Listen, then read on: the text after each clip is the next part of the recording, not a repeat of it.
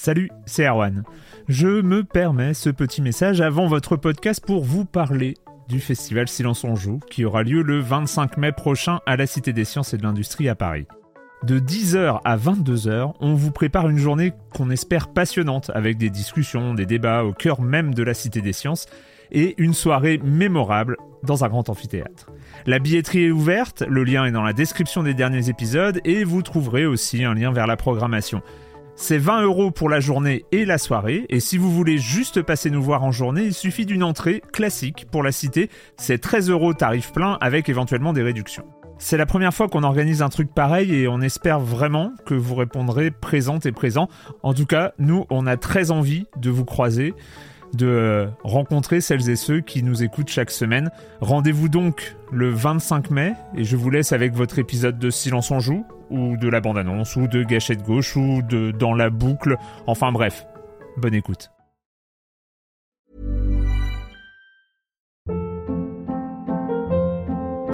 Hold up. What was that? Boring. No flavor. That was as bad as those leftovers you ate all week. Kiki Palmer here, and it's time to say hello to something fresh and guilt-free. Hello Fresh. Jazz up dinner with pecan-crusted chicken or garlic butter shrimp scampi. Now that's music to my mouth. Hello Fresh. Let's get this dinner party started. Discover all the delicious possibilities at hellofresh.com. Silence en joueur, Juan Cario, bonjour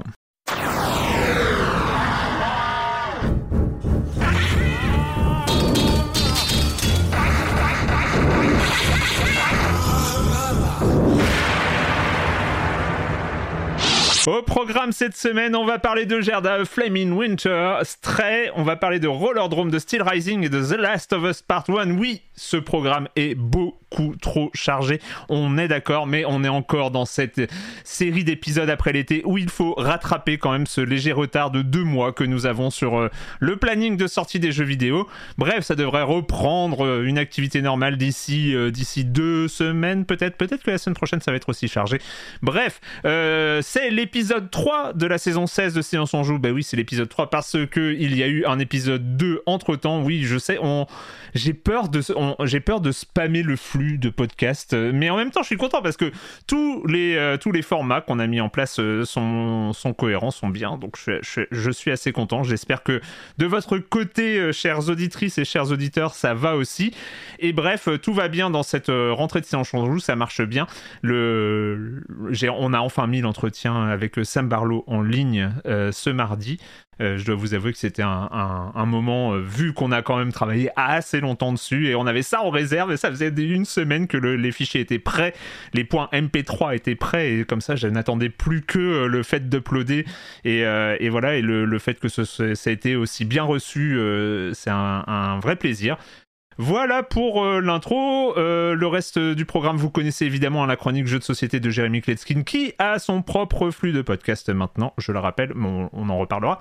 Et puis le com des coms et et, la grande revenante euh, depuis les années 2012-2013, euh, je crois, euh, la minute culturelle qui sera aussi au programme. Hein. on va pas non plus. je sais pas si ça va durer toute la saison. Hein. je, je, ne veux pas m'avancer, mais pour l'instant ça marche en tout cas. Il y a un retour quand même qui, qui, qui, se, un rendez-vous qui se reprend toutes les semaines. Mais oui. quand même. et puis et puis c'est idiot. J'ai l'impression j'ai l'impression. Tu vois, je vais faire mes courses dans le Discord, dans, dans tous les dans tous les jeux que, que la communauté organise cette formidable communauté. Rejoignez le, Discord de, Silence on Joue, c'est vraiment génial. Il y a des grandes discussions en ce moment sur le Discord sur le fait qu'il y ait trop de choses, que ça puisse faire peur aux, nouveaux, parce que c'est vrai que quand on s'inscrit sur le Discord de Silence on Joue, et eh ben on voit comme ça cette arborescence de discussion qui, euh, qui, qui est ouverte avec des discussions partout sur plein de sujets. En même temps, vous n'êtes pas obligé de tout lire. Euh, c'est très bien découpé. Si vous, parlez de, si vous voulez parler de certains jeux, il y a des euh, fils de discussion pour ça. Si vous voulez jouer avec la communauté, il y a largement de quoi faire. Si vous voulez des discussions plus générales, que ce soit sur le jeu vidéo, les jeux de société, les jeux vidéo pour enfants ou, euh, ou les épisodes du podcast aussi, c'est bien de nous commenter. Il y a tout ça. Le lien pour euh, rejoindre le Discord est dans la description du podcast. Il est sur libération.fr, il est sur YouTube aussi. Bref, je vais commencer comme ça après cette longue introduction, mais moins longue que la semaine dernière, par accueillir trois de mes chroniques heureuses préférées. Julie Le Baron. Salut Julie. Salut Awan. De retour De retour Oui, de retour, ouais. C'est bien. Prête à parler de 40 jeux en une émission, quoi. Mais oui, et, vite, hein, s'il te plaît, parce que faut. Et vite, t'inquiète non, pas. mais on a. J'ai tout C'est pas que... non, on a le temps, on a le temps, on a le temps. On a que 5 jeux, que 5 jeux généralement. D'où les silences en joue avec 5 jeux, ça dérape. Je, je vois pas, de, je vois pas de quoi vous parlez d'abord. Non, jamais. jamais. Patrick Helio, salut Patrick. salut Erwan, salut à tous. Tout va bien aussi de ton côté? Bah ouais, ouais, euh, ravi de vous, vous, retrouver. On a un beau programme, en effet. On va essayer de faire très vite en même temps. Enfin voilà, c'est toujours le, challenge. Et puis bon, on enregistre matinalement. Voilà, j'ai du mal à articuler du coup. Euh, du coup, on a une, une, énergie un petit peu différente, peut-être un petit peu plus caféinée que d'habitude. Donc on va essayer de parler plus vite encore. Donc voilà, euh, c'est aussi la méthode du matin quand on enregistre tôt. Voilà. J'ai une cafetière hein, dans les dents. J'ai une cafetière dans les dents. Donc mais tout va bien. On va, on va, essayer d'être resté calme et de, de parler normalement et, et tout va bien se passer. Voilà. Ok, Est-ce que tu trouves cette énergie là Non mais c'est fini, hein. c'était une ah, fulgurance. Il matin, hein. J'ai la tête qui tourne. C'est terminé, c'est terminé. Voilà, je, je vous laisse maintenant. Et Marius Chapuis, salut Marius. Salut. Salut. Bonjour. Oui, bah c'est le matin. Hein. Voilà, hein, c'est le matin, c'est ça. Euh, on va commencer, on va commencer euh, évidemment avec euh, l'actu, l'actu qui a été un peu chargée ces derniers jours. Avec toi, Patrick, du côté de Nintendo, on a revu, bah, on a revu Shigeru Miyamoto dans un Nintendo Direct. Ça fait quand même quelque chose. Bien sûr, c'est la saison de la rentrée, c'est la saison des conférences qui reprennent. On a eu des belles conférences, on va en parler ce matin. Alors, je commence par par Nintendo, évidemment, qu'on qui avait prévu, je crois, quelques jours avant qu'un Nintendo Direct euh, serait projeté, euh, c'est la grande habitude de Nintendo, euh, avec des annonces. Alors évidemment, vous connaissez mes, mes comment dire, mon prisme un peu biaisé, donc je vais écarter très très vite les évidences. Hein. Évidemment, on a eu une date pour le prochain Zelda, je sais pas si vous voyez cette, cette série euh, un peu méconnue, hein, mais donc on a enfin la date pour Tears of the Kingdom.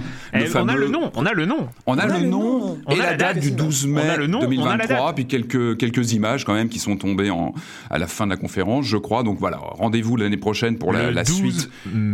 Le 12 mai, donc évidemment, on attend ça impatiemment, même si, bon, bah évidemment, on se pose pas mal de questions. Il arrivera après Elden Ring, il va arriver après des années après le, le, le fameux Breath of the Wild, donc évidemment, toutes les questions qu'on se pose régulièrement, sera-t-il à la hauteur? Ça, ça va être très intéressant à suivre. J'écarte très rapidement aussi la fameuse annonce de Pikmin 4, qui, qui, était une des, des voilà, des, des, des temps forts du, de, du segment de Nintendo. Bah, on verra, pareil. Shigeru est content. Il est, bah, très content. Ah ben on sait que c'est une de ses franchises un peu doudou à lui, hein, mm. qui, qui, qui, chapeaute depuis plus, il l'a, il l'a rappelé, ça a une vingtaine d'années, c'était arrivé avec la, avec la GameCube, et euh, voilà, Pikmin 4, bon, année, euh, affaire à suivre pour l'année prochaine. Non, moi, ce qui m'a évidemment euh, fait bondir, c'est euh, l'annonce de l'arrivée de GoldenEye 007, évidemment, évidemment vous, vous doutez bien, hein, la, dans, les, dans les fameux, le fameux segment de jeux Nintendo 64 qui sont, vous savez, qui rejoignent le, le, le système Switch Online de jeux de, de, de, de boutique euh, d'émulation.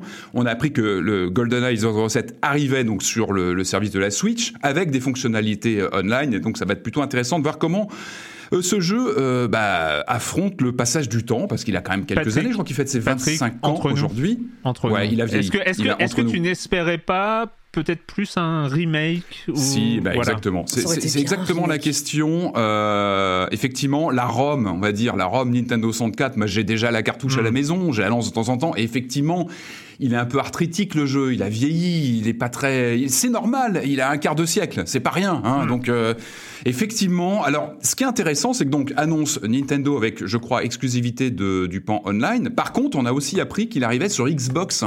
Ça, c'est intéressant parce qu'il va arriver sur Xbox euh, avec euh, disponibilité euh, dès la sortie. Il n'est pas encore là, hein, mais il arrive dans les jours qui viennent. Peut-être même qu'il va être sorti quand le, le, le, podcast sera publié. Il arrive et il sera dispo sur le Game Pass tout de suite. Donc ça, c'est plutôt une bonne nouvelle. Avec peut-être des petites retouches du côté Xbox. Alors c'est un peu flou au niveau du communiqué de presse. Il faudra voir exactement ce que ce qui a été retouché, je pense qu'il faut pas s'attendre à grand chose. Je pense qu'on aura une ROM avec peut-être quelques retouches en termes de, de, de, de, gameplay avec la manette, parce qu'évidemment, on n'a pas la même manette, mais bon, il faut pas non plus s'attendre à un miracle. Euh, ce qui est un peu, euh, ce que j'ai eu du mal à, à suivre, c'est que donc dans ce communiqué sur la version Xbox, euh, on a l'annonce donc de l'arrivée sur le Game Pass. Il sera évidemment vendu à l'unité. Je pense qu'on n'a pas encore le prix. Par contre, ce qui est plus étonnant, c'est qu'il a été annoncé que les possesseurs de la célèbre compile Rare Replay, qui est très très bonne, hein, c'est la compile hmm. qui était sortie avec tous les jeux Rare. euh, euh, les possesseurs de cette euh, compilation en version digitale verraient euh, GoldenEye rejoindre en fait le, la compilation gratuitement, ce qui est plutôt une bonne idée. Par contre, j'ai un peu tiqué sur le côté digital parce que moi j'ai la galette à la maison. Vous imaginez bien, hein, un Rare Replay, j'ai en boîte, et donc on ne sait pas trop si la version boîte aura droit à cette mise à jour avec un ajout de, de GoldenEye, ce qui aurait été plutôt, ce qui serait plutôt fair play. Donc voilà, c'était la parenthèse GoldenEye. Donc on verra ça à la sortie. Je pense qu'on en reparlera peut-être rapidement quand on, on ira toucher, mais effectivement, il ne faut pas s'attendre à une révolution. C'est un jeu qui est quand même dans son jus, qui a quand même un quart de siècle et qui euh, a effectivement euh, marqué un temps fort du multijoueur Ouais. sur la Nintendo 64, mais plus globalement, il a aussi prouvé avant Halo, avant tous ces jeux-là, qu'il y avait une possibilité d'avoir du FPS euh, qui tournait bien sur console. Euh, maintenant, voilà, effectivement, il faut savoir que bah, il a, il a passé, euh, il a passé quand même l'épreuve du temps. Je pense que ça risque d'être un petit peu, un petit peu compliqué à gérer. On en reparlera, je pense, ici même. Yes. Autre annonce qui a fait bien plaisir de mon côté, eh bien c'est la, la confirmation d'un nouveau Project Zero qui arrive de, sur 2023 aussi. C'est Mask of the Lunar Eclipse. Alors c'est pas une nouveauté en fait. Par contre, ce qui est intéressant, donc c'est un un volet qui était uniquement sorti au Japon en 2008. Et, et en fait, ce qui est intéressant, c'est que ça nous confirme que donc c'est Tecmo Koei qui, qui, qui publie. Euh, bah, ça confirme la bonne initiative du précédent. Vous vous rappelez le Black Maiden qui avait été ressorti, j'en avais parlé euh, bah, il y a une petite année maintenant, hein, qui était ressorti sur le bah, sur les consoles actuelles. C'était une exclusivité Wii U. Euh, on avait bon, on avait un peu tiqué sur le fait qu'il n'y avait pas beaucoup de nouveautés, mais on était ravis quand même d'avoir un jeu qui sortait d'une exclusivité sur une console qui a quand même pas fait un carton monumental et qui était ressorti donc il y a quelques mois maintenant euh, sur les PS5, les Switch, etc. et qui avait plutôt bien marché. Alors j'ai plus les chiffres en, tête, je crois que je les avais donnés. Il avait passé, euh, je sais plus les 200 000 exemplaires ou quelque chose comme ça. J'ai plus, j'ai plus les chiffres en tête, mais il avait bien fonctionné. Et ce qui est intéressant, c'est de voir que là, du coup, Tecmo en l'occurrence euh, poursuit euh, sur sa lancée et continue du coup à, eh ben, à ressortir des titres. Et là, c'est un, un volet qui était sorti sur Wii en 2008 uniquement au Japon. Et euh, alors moi je suis ravi parce que j'ai pas pu le faire à l'époque, il était Mhm. uniquement sur la console japonaise. Et euh, ce qui est intéressant, c'est qu'il a été produit par Grasshopper, donc Suda 51, c'est pas rien. Et allez, juste deux mots pour vous faire rêver, c'est euh, si je vous dis hôpital abandonné, voilà, Alors, tout est dit, ça, ça, ça donne évidemment envie immédiatement d'aller. Comment? Pas de politique, dit. Non, pas du tout. Non, j'ai oublié, oublié d'ajouter euh, de nuit avec des ombres qui se baladent, des craquements dès que tu ouvres une porte. Voilà, pour être plus précis. Donc, euh, donc voilà. En tout cas, voilà. Moi, j'attends. Je suis vraiment ravi de pouvoir trouvé, euh, mettre la main dessus. J'ai trouvé un peu euh, la, la- la tenue de l'héroïne euh, un peu out of euh, context. Ah bah, c'était l'époque il y a 15 ans, mais c'est marrant, on en parlait. finalement, c'est c'est toujours tendance hein, sur euh, la production japonaise. euh, c'est toujours quand même une tendance euh, qui reste. hein, Ouais, ouais, mais euh, bon, pour mais euh, oui, non, mais les Project jeux Zero, c'est à travers. ça, bon, bref, t'as besoin. Et t'as pas puis, t'as besoin, pas de besoin de tenue, euh, la tenue de ouais. Méden. euh, C'est clair. Le Nintendo Direct n'était pas le- la seule conférence virtuelle en ligne sur les, sur les internets. Il y en avait aussi une du côté de Sony et euh, ça s'appelle Nintendo Direct chez Nintendo et maintenant ça s'appelle State of Play chez Sony. Et toi, tu as regardé ça, Julie. J'ai regardé ça et j'ai très, arbitraire- bah, très arbitrairement retenu euh, les annonces qui m'intéressaient le plus. Et la première euh, annonce que j'attendais vraiment avec impatience, c'est la sortie de Tekken 8. Vraiment, euh, je, C'est je, vrai je suis. Mais j'adore Tekken. C'est vrai que je me suis pas beaucoup épanché là-dessus, mais euh, je vous ferai une dissertation en trois heures Ok, euh, une prochaine fois. Mais Tekken 3 est un de mes jeux préférés de tous les temps. J'avais adoré Ah. le 7 et c'est vrai que le 7 est sorti en 2015. Ça faisait 7 ans que qu'on attendait un épisode, même s'il y avait quand même euh, du contenu en ligne ajouté. Et euh, on n'a pas grand chose à se mettre sous la dent, mais on sait que le jeu existe. Tout ce qu'on a vu, c'est des images de donc Jin Kazama et Kazuya Mishima, des persos emblématiques de la Mhm. franchise, qui se la, qui se la mettent. Mhm. Euh, de- mais en haute définition, c'est vraiment très beau, ça donne envie, ça a l'air ultra dynamique. On sait, on sait, enfin, c'est quand même à prendre avec des pincettes parce qu'on sait que c'est un extrait de la campagne euh, histoire, il y en a toujours une.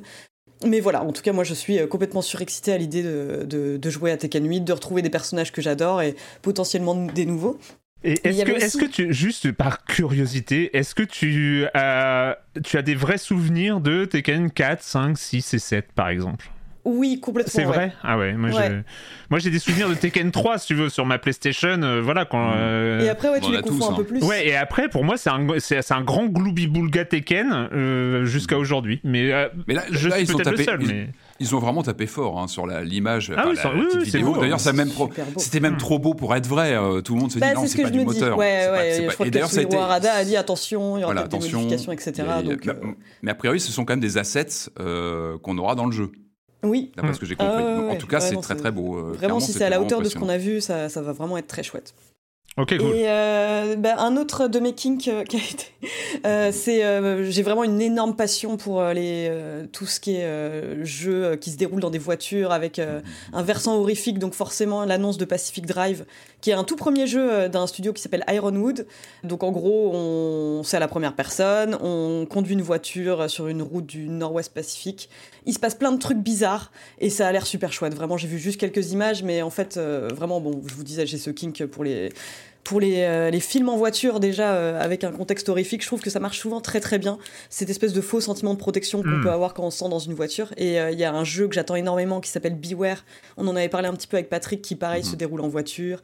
Et celui-ci, bon, il n'y a pas de, date annoncée, mais des images qu'on a vues, il y a une ambiance très ah, Silent Hillesque, un peu ah, Last of Us aussi parce qu'on traverse des zones, des zones militaires. Enfin il y a de l'orage, euh, il y a l'air d'avoir une très très bonne ambiance. Enfin, vraiment, moi, je, il y a, y a tout ce que la voiture, c'est pas une Clio, c'est Cto One, quoi. Enfin. J'ai rien compris à ce trailer. Ah, mais ça, ça passe, mais je, moi, je suis d'accord. Le côté horrifique, peut-être un peu survival au volant ah d'une bagnole. Moi, ça m'a rappelé Quarantine, un vieux jeu PC que j'adorais, qui était une sorte de FPS en vue voiture avec une intro en full motion vidéo. Bon, bref. Mais en tout cas, ouais, ça, ouais, original. Voilà, c'est original. Il, y a quelque chose. tellement de choses. Puis on, sait un peu euh, qu'il va y avoir des phases en dehors de la voiture justement parce qu'on devra euh, gérer l'état de la voiture, euh, qui restera plus vulnérable les moments où, on, par exemple, on, s'en extrait pour aller, je sais pas, hmm. enlever un obstacle sur la route.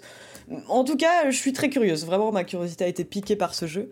Et l'autre jeu que j'ai retenu, c'est Rise of the Ronin, je vais dire ça comme ça, qui est une toute nouvelle franchise donc par les développeurs de Nioh et Team Ninja. Et euh, donc euh, c'est un open world qui se déroule pendant l'ère euh, Edo et ça a l'air plutôt pas mal. Enfin voilà, on n'a pas vu grand chose. un gros accent a été mis mm. sur les combats. Mm. Il y aura des armes de l'époque. Enfin, j'ai l'impression en fait de voir une espèce de Trek to Yomi mais avec des moyens quoi. Et je me dis pourquoi pas, pourquoi pas.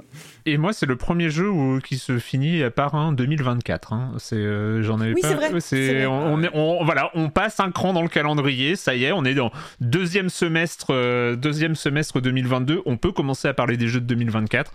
Non, bon, ça c'est un choix, mais euh, donc c'est pas attendu avant, avant 2024 ce, ce, jeu de Trek to Ronin. Mais euh, enfin, c'est pas ça, mais euh, bref, ce, jeu de Ronin. On peut l'appeler comme ça en vrai. En, en, autre, autre truc, juste parce que ça n'a pas retenu ton attention, mais on a eu, aussi eu des images de Ragnarok, donc du, du God of War mais euh, qui est évidemment un des très très gros blockbusters de cette fin d'année. Donc pour les conférences, euh, pour les conférences c'est bouclé. Enfin ce qui nous a, ce qui a retenu notre, ah oui non il en reste une. ah oui il en reste une. Oui ah oui du bah côté oui, oui, bah oui il en reste une. Je, oui c'est vrai que j'ai oublié que c'était aussi une conférence bien sûr. Hein. C'est euh, donc nous avons le state of play, nous avons le direct et nous avons le forward. le forward c'est du côté d'Ubisoft et, et donc Ubisoft nous a parlé Assassin's Creed. Beaucoup d'Assassin's Creed. C'est ça. Grosse séquence euh, Ubisoft parce que la semaine dernière c'était les annonces financières hmm. et là c'est les jeux. On savait qu'il y avait des, grosses productions qui étaient euh, dans les tuyaux, qui n'étaient pas annoncées. Euh, on avait appris ça au moment des discussions financières en juin quand on commençait à s'intéresser un petit peu aux questions de rachat. On savait qu'il y a des jeux qui ont été repoussés aussi. Mais quand même, Ubi a présenté euh, un petit peu plus en détail l'avenir de d'Assassin's Creed. D'abord en précisant les contours euh, immédiats avec Assassin's Creed Mirage qui arrive l'an prochain, qui est présenté comme, euh, comme un retour aux sources. Hmm. on revient à Bagdad, enfin on va à Bagdad donc et on devrait revenir à des mécaniques proches du, du premier Assassin's Creed. Et ils ont aussi montré deux autres jeux plus lointains, ce qui n'était pas dans l'habitude de non, pas du d'Ubisoft. Avec Assassin's Creed X, qui a l'air d'être lié euh, plus au, à la sorcellerie, euh, un côté très médiéval, euh, un, petit peu, un petit peu horrifique. Et Assassin's Creed Red, qui est enfin cet Assassin's Creed au Japon, qu'on a attendu pendant des années jusqu'à avoir Ghost of Tsushima et maintenant bah il, y a, un côté un peu en retard quand même. Hein. c'est ça. y est, c'est fait. Non, mais vous occupez plus du Japon, c'est fait par d'autres. Hein, ça va faire 10, 15, 10 ans, quoi. 10 ans qu'on entend parler de ce, de ce, volet, au moins. Et surtout, ce Assassin's Creed Red euh, a eu un, droit à un petit coup de projecteur malheureux parce que on a appris qu'il avait été confié au bon soin de Jonathan Dumont, qui était directeur créatif d'Odyssée, et surtout qui était en première ligne des, des révélations de, de 2020 où euh, il avait été euh, mis en cause pour euh, des, histoires d'intimidation physique. C'était le genre à taper dans les murs, à lâcher des commentaires homophobes. Bref, il faisait partie des noms qui avaient été hmm. jetés publiquement, enfin qui avaient été mis vraiment sur la place publique et qui apparemment n'ont pas suscité plus des mois que ça au niveau de la direction d'Ubisoft. Attends, ils ont dit qu'ils avaient pris les mesures adéquates. Oui, et que tous les cas avaient été étudiés un par un. voilà. Et que si les gens sont encore là, ça veut dire que euh, ils ont été, euh, ils ont reçu une petite formation euh, de trois jours et puis, puis tout va bien. En tout cas, ça a permis aux, employés d'Ubisoft qui sont réunis dans le collectif A Better Ubisoft hmm. De rappeler ce truc-là, de, de dire aussi que c'était peut-être pas une bonne idée d'essayer de venir à Québec où le jeu est développé parce que c'est s'exposer bah, à des débordements qui n'ont pas été euh, particulièrement corrigés. Et, euh, et, en parallèle de ce truc-là, on a eu le droit à une reprise en main de la direction, enfin de, de, la, une reprise de la parole côté direction aussi, hmm. ce qui est plus rare chez Ubisoft en fait. Euh, Yves Guillemot a donné un, entretien à Games Industry. Alors le, format est un peu bizarre parce que c'est pas un vrai entretien. Enfin c'est pas transcrit sous la forme de questions-réponses mais euh, façon rencontre, c'est-à-dire c'est un mélange d'écriture et de, de bouts d'interview de, de, Guillemot. C'est pas forcément, faut pas forcément y voir malice, parce que c'est peut-être juste que l'interview euh, était pas euh, très solide hmm. à publier tel quel, que mhm. Guillemot, c'est quelqu'un qui aime pas trop prendre la parole en public, donc c'est peut-être hmm. pas un très bon client en interview, et que c'est pas une façon de contourner non, bien sûr. Le, le conflit. Mais quand même, euh, on se retrouve avec des effets de sens qui sont un peu bizarres, euh, parce que le journaliste qui est en face fait son travail, euh, il, il, rappelle les, les, les, les, ce que demande Better Ubisoft, il rappelle le fait, par exemple, que Better Ubisoft, qui a toute une liste de demandes, n'a eu, eu, aucun contact direct avec la direction, et là c'est plus Guillemot qui répond, c'est le porte-parole d'Ubisoft. Ah oui. Ouais. qui dit que c'est faux, euh, sans expliquer en quoi c'est faux, et euh, qui explique que, que, dans le groupe, il y a des groupes de discussion qui ont été mis en place et tout ça, comme si ça suffit, enfin, comme si c'était la même chose, quoi. Hum, hum, hum, Donc on a plein de situations un peu bizarres comme ça, où d'un côté on a le journaliste qui rappelle bah, tout ce qui, tout ce qui semble poser encore un petit peu problème, ou en tout cas ce qui est pas très clair euh, de l'extérieur, et, bah, et une com qui est plus déroulée en mode en mode euh, gestion, euh, gestion de problème. Quoi. Il y a, y a... Guillemot fait son truc euh, assez bien. Hein. Il rappelle que l'une des raisons du succès initial d'Ubisoft, c'était le fait que les gens étaient fiers de travailler là-bas et que c'est ça qu'il faut, qu'il faut retrouver. Il y a tout un, tout un langage qui est très maîtrisé. Hein. Il utilise plein de mots-clés type diversité, responsabilité, liberté créative et il arrive jusqu'au point où euh, qui en fait qui, qui, doit être central en fait à Ubisoft euh, mais vraiment je veux dire c'est un vrai je pense que c'est derrière le titre qui est accrocheur et qui est très com je pense que ça, ça montre un vrai problème c'est il dit on peut être fier de notre entreprise et je pense mm. qu'effectivement il y a ce problème de la confiance au sein d'Ubisoft et de la fierté de travailler chez Ubisoft. Mm, mm. Il y a encore quelques années, euh, les gens qu'on croisait à l'intérieur avait l'air toujours très, très heureux, en tout cas, euh, ou, ou, fier de, faire de participer à ce truc-là, et on a l'impression que c'est un petit peu moins le cas. Ouais. Euh, pas qu'il y ait un âge d'or ou quoi, hein, mais c'est. Voilà, je pense que le fait qu'il y ait eu tout ce foin en 2020, ça, ça, ça a plombé un peu l'ambiance.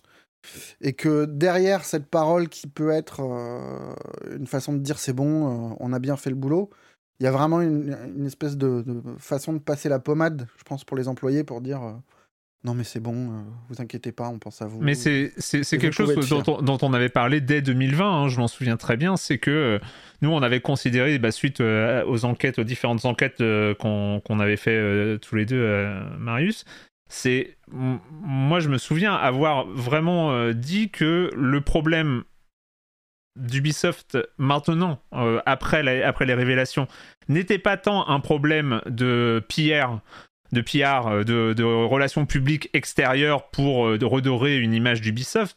Le gros problème, c'est que Ubisoft, c'était 20 000 employés, je sais pas combien ils sont maintenant, mais c'était 20 000 employés euh, à l'époque, et c'était plus un problème de, réputation interne, et que si ça, ça se délite, si le fait que tous ces studios à travers le monde ne, ne, soient plus liés par justement ce sentiment de fierté, d'appartenance, enfin on appelle ça comme on veut, mais de, de, de, revendiquer le fait d'être à Ubisoft, là ils avaient un gros problème. S'ils si, si, ce, lien-là au sein, au sein d'Ubisoft, ils avaient un problème. Et on voit bien qu'aujourd'hui c'est ça qu'ils essayent de, ils essayent de réparer à, ce niveau-là.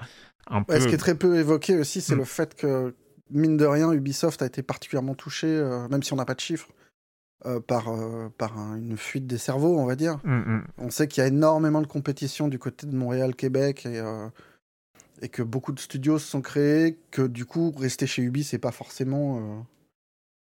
Euh, pas forcément simple. Euh, on sait aussi que c'est une entreprise qu'on quitte et qu'on vers laquelle on se retourne plus tard. Ouais. C'est pas rare de revenir euh, chez Ubi après être parti pendant 5 ans sur un autre projet.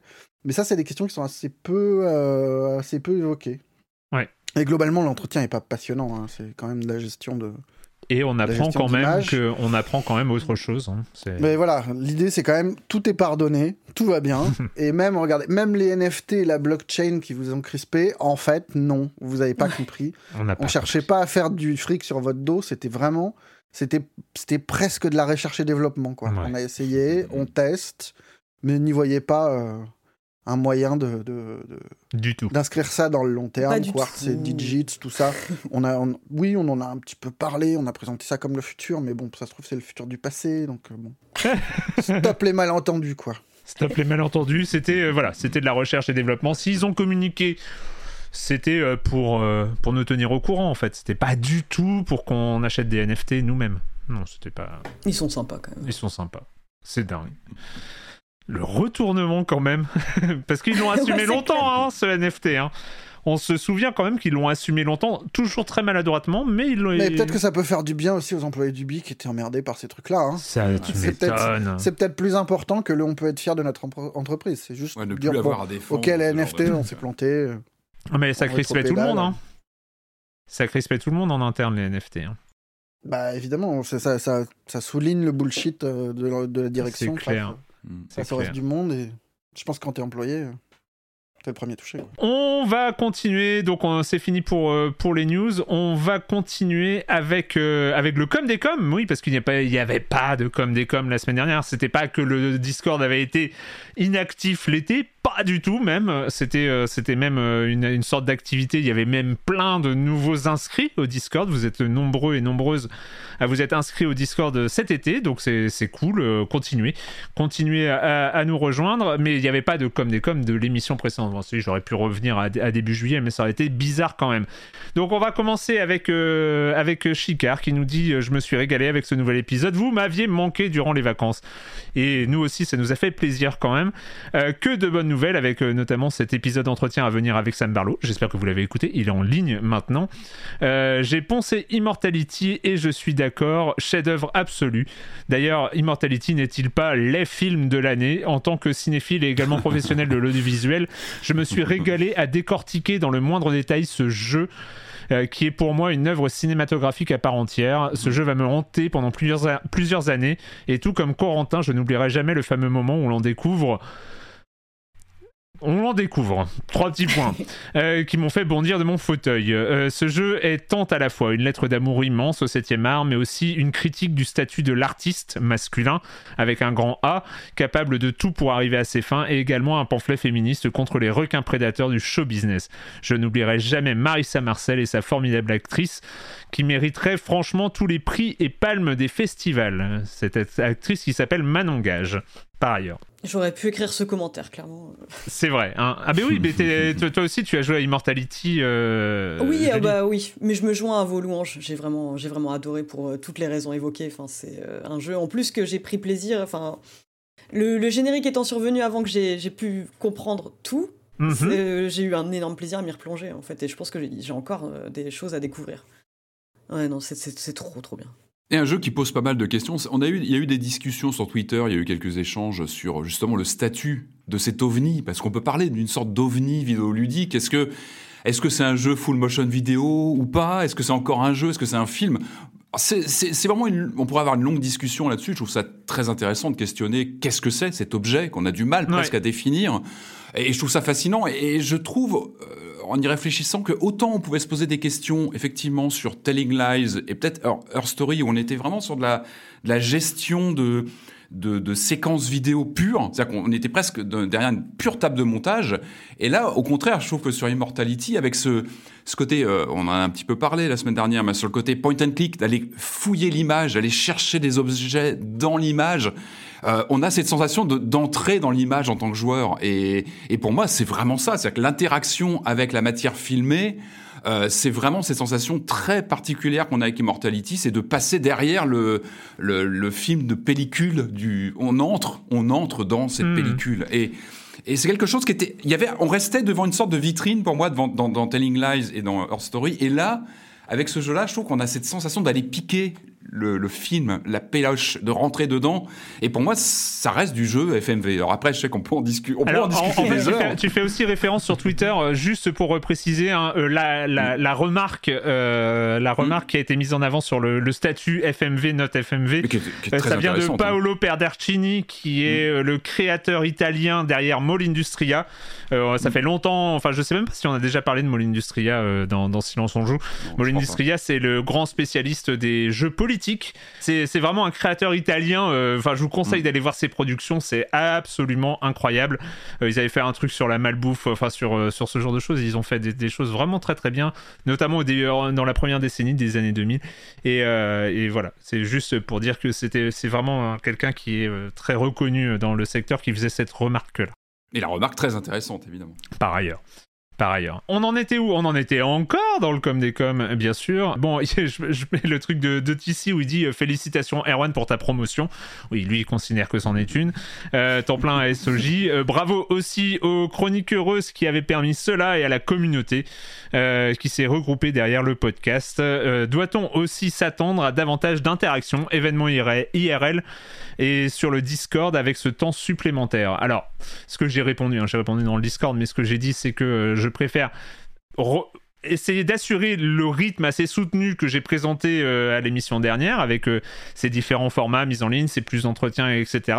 Et après, je verrai euh, combien de temps il me reste. Pour l'instant, je suis en début, hein, j'ai pas encore optimisé mon temps, mais ça prend quand même, voilà, je suis quand même bien, bien occupé euh, avec, euh, avec déjà les, différents, euh, les différents formats, mais je ne doute pas qu'on aura le temps de, de, faire autre chose. Et en tout cas, pour les événements, éventuellement les événements IRL, ça c'est vraiment, j'ai envie, j'avais tellement, j'avais vraiment beaucoup aimé la 500e, et je me dis que c'est à refaire au moins une fois pendant cette saison. Et bref, je termine avec Metal Meteor qui a réagi à l'épisode que j'ai mis en ligne, que nous avons mis en ligne Mardi, euh, donc euh, le grand entretien avec Sam Barlow, donc qui est, je le rappelle, disponible en version française doublée et en version originale. Il y a deux versions.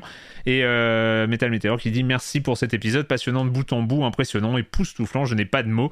je pris cet exemple, c'est pas juste pour dire les, le best-of des compliments qu'on a reçus, mais dire aussi que bah, ça nous touche de, de recevoir ce genre de retour. c'est vrai que nous, on a adoré le faire avec Marius et Quoi bah, Non, ouais, t'en avais marre à la fin. À vous, t'en avais marre à la fin. Mais. Euh, non, mais c'est les 100 000 signes à, à mettre d'équerre. Euh, ouais.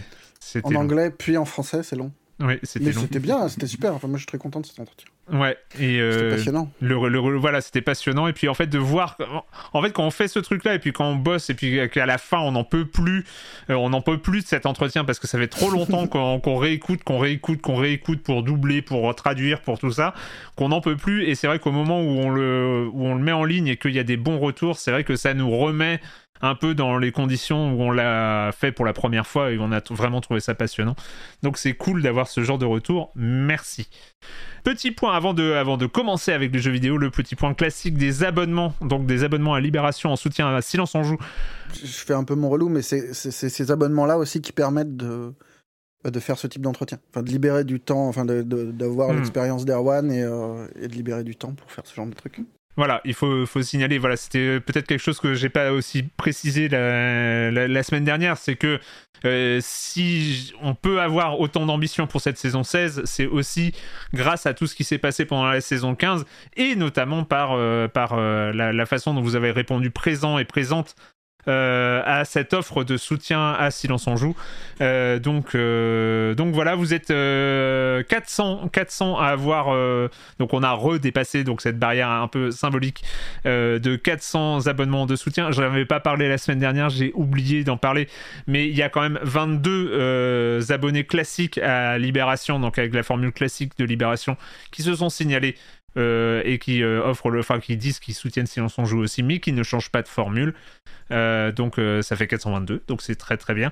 Et je rappelle la formule, la formule en elle-même, hein, c'est un abonnement à 5 euros par mois à la place de 9,90 euros. et vous pouvez avoir plus d'informations et souscrire à cet abonnement sur offre.libération.fr slash SOJ. Voilà, encore merci, merci à toutes et tous pour avoir souscrit à cet abonnement. Bref, euh, on va commencer le programme, le programme chargé, n'est-ce pas, euh, de, jeux vidéo. On va commencer avec, euh, un jeu très singulier, qui c'est une, une, vraie proposition originale. C'est le premier jeu édité par Dontnod, donc c'est le nouveau statut. Euh, Dontnod n'est plus juste un studio de production de jeux vidéo, il devient aussi éditeur. Et on savait depuis longtemps, on connaissait le, jeu depuis assez longtemps. Donc leur premier jeu édité, il est, il est développé par Portaplay et ça s'appelle Gerda, A Flame in Winter. My dear wife, if you are reading this, it means our mission has been compromised.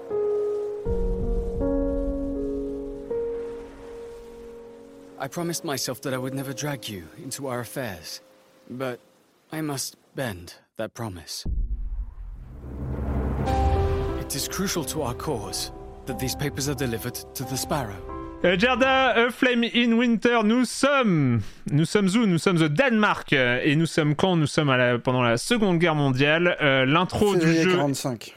Pardon. pas n'importe quand dans la Seconde Guerre mondiale. Non, c'est pas n'importe quand. L'intro du jeu se passe en 1939, mais le jeu en lui-même se passe l'hiver 1945 euh, et, on découvre donc la petite ville de Tinglef et son l'héroïne du jeu qui s'appelle donc Gerda. Eh ben Marius, t'as l'air t'as l'air euh, adonf, partant. Euh, ouais. Alors, c'est quoi Gerda? C'est un jeu narratif? Euh, avec des petits tableaux en vue isométrique dans lesquels on se balade. Et on balade notre petite euh, Gerda qui a son petit fichu rouge absolument délicieux, qui est la seule touche de couleur dans cet océan de gris, de boue et, hmm. de, de neige. Et, euh, et, tout va bien, et on est mariés, on est heureuse, on vit dans sa petite maison, on travaille dans une clinique en tant qu'infirmière avec un, vieux médecin un peu gâteux, mais euh, gâteux et hmm. grumpy, mais sympa. Enfin, on sent que dans le fond, il a bon, il a, il a bon fond. Et, voilà, on essaye de faire avec euh, ces années d'occupation parce que le Danemark est occupé depuis des années. C'est pas vraiment un pays qui a combattu. Ils sont assez vite euh, tombés sous le joug allemand. Et les Allemands, en gros, le début de l'occupation a l'air d'être plutôt cool. Enfin, cool avec des énormes guillemets évidemment. Mhm. Mais c'est surtout des privations euh, plus que des, des, menaces physiques. Et, et, euh, là, on sent que ça commence à, se crisper. Euh, février 45, l'Allemagne n'est plus au top. Ouais. Et, et, on sent qu'il y a tout un petit contexte de, de, de rébellion danoise qui, qui s'invite dans le récit. Euh, au moment où bah, le mari euh, qui était parti, euh, qui devait partir au boulot et, et, revenir tranquillou à la maison avec les poules et tout ça, ne revient, enfin quand, quand, on rentre et qu'on revient, qu'on revient et qu'on le retrouve entre les mains de la Gestapo.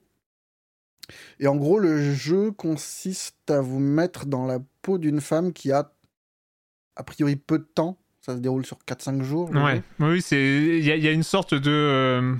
Comment on pourrait appeler ça D'unité de temps presque. Enfin, c'est bah, Il y a même une économie du temps parce que, en fait, l'une des mécaniques clés du jeu, c'est de c'est de choisir ce qu'on va faire de notre temps pour essayer de faire libérer mhm. ce mari de, la Gestapo, hmm. tout en sachant bien que la Gestapo, c'est pas des gens super sympas et que faire libérer quelqu'un qui est accusé de sabotage, ça, ça a priori, il y a moyen que ça soit compliqué. une des forces de Gerda, c'est euh, c'est ça, je trouve le, le, fait de manipuler un peu les, les différentes options Enfin, le, mm. le, fait de mm-hmm. se lier avec l'occupant ou pas, de faire des choix, d'aller plutôt dans la résistance, mais dans la résistance, qui est-ce que tu vas aider dans la résistance? Il faut choisir non seulement ses activités, chaque, euh, chaque demi-journée ou chaque quart de journée, on va dire, on a, on a différents choix à faire de, de déplacement, mais il faut aussi choisir comment on interagit, quel lien on va créer avec ce chef de la Gestapo. Est-ce qu'il vaut mieux sympathiser pour essayer d'avoir des avantages, pour avoir des chances de, libérer son mari? Enfin voilà, il y a tout un contexte, c'est hyper, c'est hyper fin, je trouve. Ouais, le Rien, je l'ai pas précisé, c'est vrai que c'est super important, mais le personnage de Gerda est, est très bien trouvé dans le sens où c'est un personnage qui est un carrefour. Hmm. Parce qu'elle est allemande, dans une hmm. région qui est à peu près l'équivalent de l'Alsace française. C'est une région qui a été allemande pendant hmm. un moment, qui est redevenue euh, danoise. Et euh, donc elle est allemande, comme pas mal de gens dans le village, et son père est depuis quelques années un nazi convaincu, euh, partisan des idées de Hitler et membre, membre actif de, de, de, la milice locale. De la milice, voilà. Hmm. Ce, qui, ce qui est intéressant, parce que ça, ça contribue au fait qu'elle peut vraiment changer d'alignement rapidement, en fait. Elle est vraiment sur le bah, ce, qui est ce qui est pas mal, je trouve, et la mécanique nuit un peu à ça parce qu'il y a tout un tas de jauges qui sont, à, mon avis, pas nécessaires. Mmh. Qui sont un peu stressantes. Hein. C'est vrai que tu as des chiffres partout. Mais non, mais surtout, c'est artificiel, alors que bah, le jeu réussit très bien à faire passer un truc, c'est que. C'est que elle est, elle est pas, enfin c'est pas un alignement en fait. C'est ça que je trouve intéressant. Mmh. C'est pas, t'es pas dans Mass Effect avec euh, la barre bleue, la barre, la barre rouge. Est-ce que mmh. tu vas être avec les gentils ou est-ce que tu vas être, être avec les bons? Elle, ce qu'elle veut, c'est libérer son mari. Mmh. Et, euh, et, ça implique de, bah, de, de, faire des choix, et, mais des choix qui sont pas forcément euh, tout l'un ou tout l'autre. C'est un des trucs intéressants du jeu. Enfin, en tout cas, moi, tel que je l'ai approché, c'est qu'on peut jouer sur tous les tableaux en même temps, ne pas s'engager complètement dans, dans, dans, la résistance, ne pas être euh, en opposition, enfin essayer juste de, de, parler à des êtres humains, même si c'est des nazis. Mhm. Et c'est dans ces nuances-là, je trouve que le jeu est vraiment intéressant, parce qu'il réussit à faire vivre des personnages qui sont pas juste des caricatures de, de, de, de postes et de fonctions, et, euh, les nazis sont pas juste des nazis, c'est aussi des, enfin, des êtres humains. C'est un peu con à dire, mais ces gens, on comprend que derrière les trois, quatre personnages qui sont euh, membres de euh, la Gestapo, de, des, différents, euh, des différentes branches aussi, de ce, que, ce qui peut recouvrir le, mot nazi, en fonction de leur mmh. rang, de, ils ont des intérêts différents et il y a mmh. moyen de soit de les utiliser, soit mmh. d'essayer de, de, de, les rappeler à une certaine humanité pour, euh, pour trouver une solution. Et je trouve que c'est dans cette finesse d'écriture-là que le jeu est brillant. Je suis assez d'accord sur les chiffres, ça quand on lance le jeu, on a ça peut il y a un petit moment un peu d'inquiétude avec tous ces chiffres, un peu cette composante RPG qui est un peu omniprésente à l'écran avec des, des, curseurs un peu dans tous les sens, mais finalement on les oublie assez vite parce que on se rend compte. C'est du RPG light quand même. Hein, ouais. C'est très light. On a finalement ça ça, ça, ça, ça s'aligne sur les choix qu'on va faire, sur les décisions et le cœur du, du jeu ce sont les décisions et euh, et ça, je trouve, il marche très bien. Pour moi, la, grande réussite du, du titre, c'est un jeu sur l'échelle, sur l'échelle, sur le côté. Euh, euh, vous parliez de ce temps ramassé. Finalement, c'est un drame qui se passe sur un temps assez assez réduit. Euh, et qui se passe à un endroit, à une unité de lieu, avec quelques personnages, et finalement tout est ramassé. On a une échelle réduite sur un, évidemment, sur un drame mondial. Et je trouve intéressant de d'avoir cette optique, ce prisme euh, euh, encore une fois, ce, drame humain à taille humaine, à une échelle humaine. Et on n'est pas de Wolfenstein, on n'est pas un super-héros qui va désinguer du nazi avec hmm. des, des, mitraillettes, on est, on est une infirmière qui a, ce, qui a déjà au niveau familial ce, déchirement, parce qu'elle est, voilà, comme tu le disais, elle, est, elle a des origines différentes, donc elle est déjà tiraillée par un, voilà, un, comment dire, un tissu familial qui, bah, qui pose la question justement de, de de l'occupation, comment on gère euh, justement ces rapports. Euh, et il y a ces choix. Et moi, je trouve que le jeu réussit, réussit son pari parce qu'on se retrouve. Euh, il y a ces moments vraiment de choix délicats où on se dit mais quelle, quelle décision je dois prendre, qu'est-ce que je dois faire? Et, et ce que j'ai vraiment apprécié, c'est qu'on sent très vite que ça va pas être manichéen, comme tu l'as dit, Marius. C'est mm. pas manichéen. On n'est pas, on va pas être un gentil ou un méchant. Il va falloir, il va falloir composer. je pense que c'est, c'est assez réaliste quelque part dans cette, dans ce ce type de situation, comment on compose au mieux avec ce qu'on sent devoir faire. Euh, et, effectivement, je pense que très vite, en dehors de cette échelle, comme je disais, très humaine, c'est vu à taille humaine, et en même temps, les enjeux sont énormes. On sent que cette, euh, cette jeune femme, elle joue son avenir, sa vie avec son, son, son mari qui est prisonnier, elle, vit, elle, joue, elle joue tout en fait. Euh, malgré cette échelle réduite, les enjeux sont colossaux. Et c'est ça aussi. Je trouve que c'est une peinture d'une situation de, bah, de, conflit mondial, de guerre mondiale, avec euh, tout le drame que ça amène. On sait qu'on est en 45 et on sait ce qui se passe.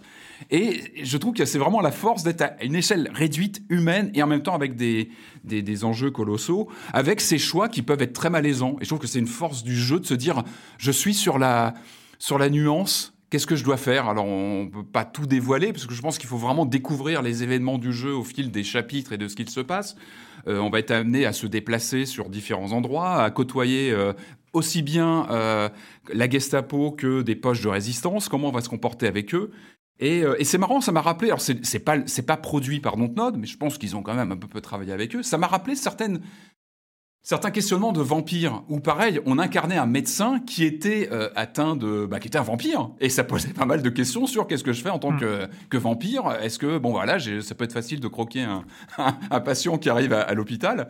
Et là bah on a un peu ces questionnements sur euh, bah, qu'est-ce que je fais effectivement quand un un, comment dire, un officier allemand arrive blessé, mourant, qu'est-ce que je fais? Est-ce que je vais, est-ce que je vais le soigner? Est-ce que je vais lui donner le, les, euh, comment dire, les, les, antidouleurs ou pas? Enfin, il y a, y, a, y a, vraiment d'énormes nuances sur son positionnement, sur comment on va gérer tout ça. Et euh, puis même sur, moi j'aime bien la mise en scène, j'aime bien tout ce qui est 3D isométrique. Je trouve que, alors c'est pas toujours euh, d'une visibilité totale.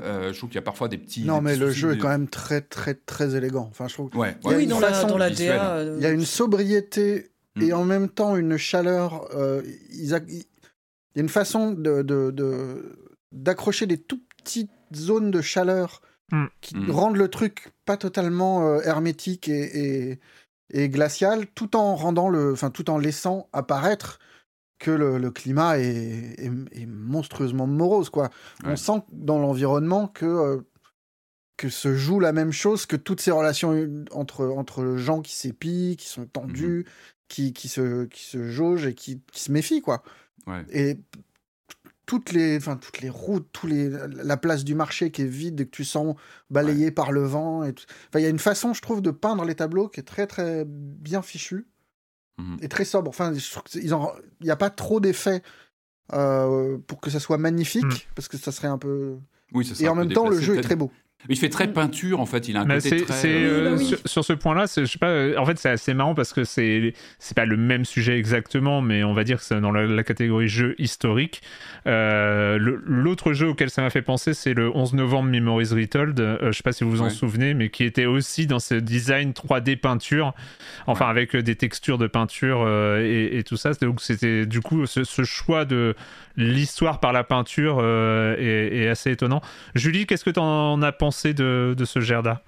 Bah moi justement, euh, je, suis, je suis assez raccord avec vous en fait sur la, une des forces du jeu qui pour moi réside dans le côté nuancé des choix.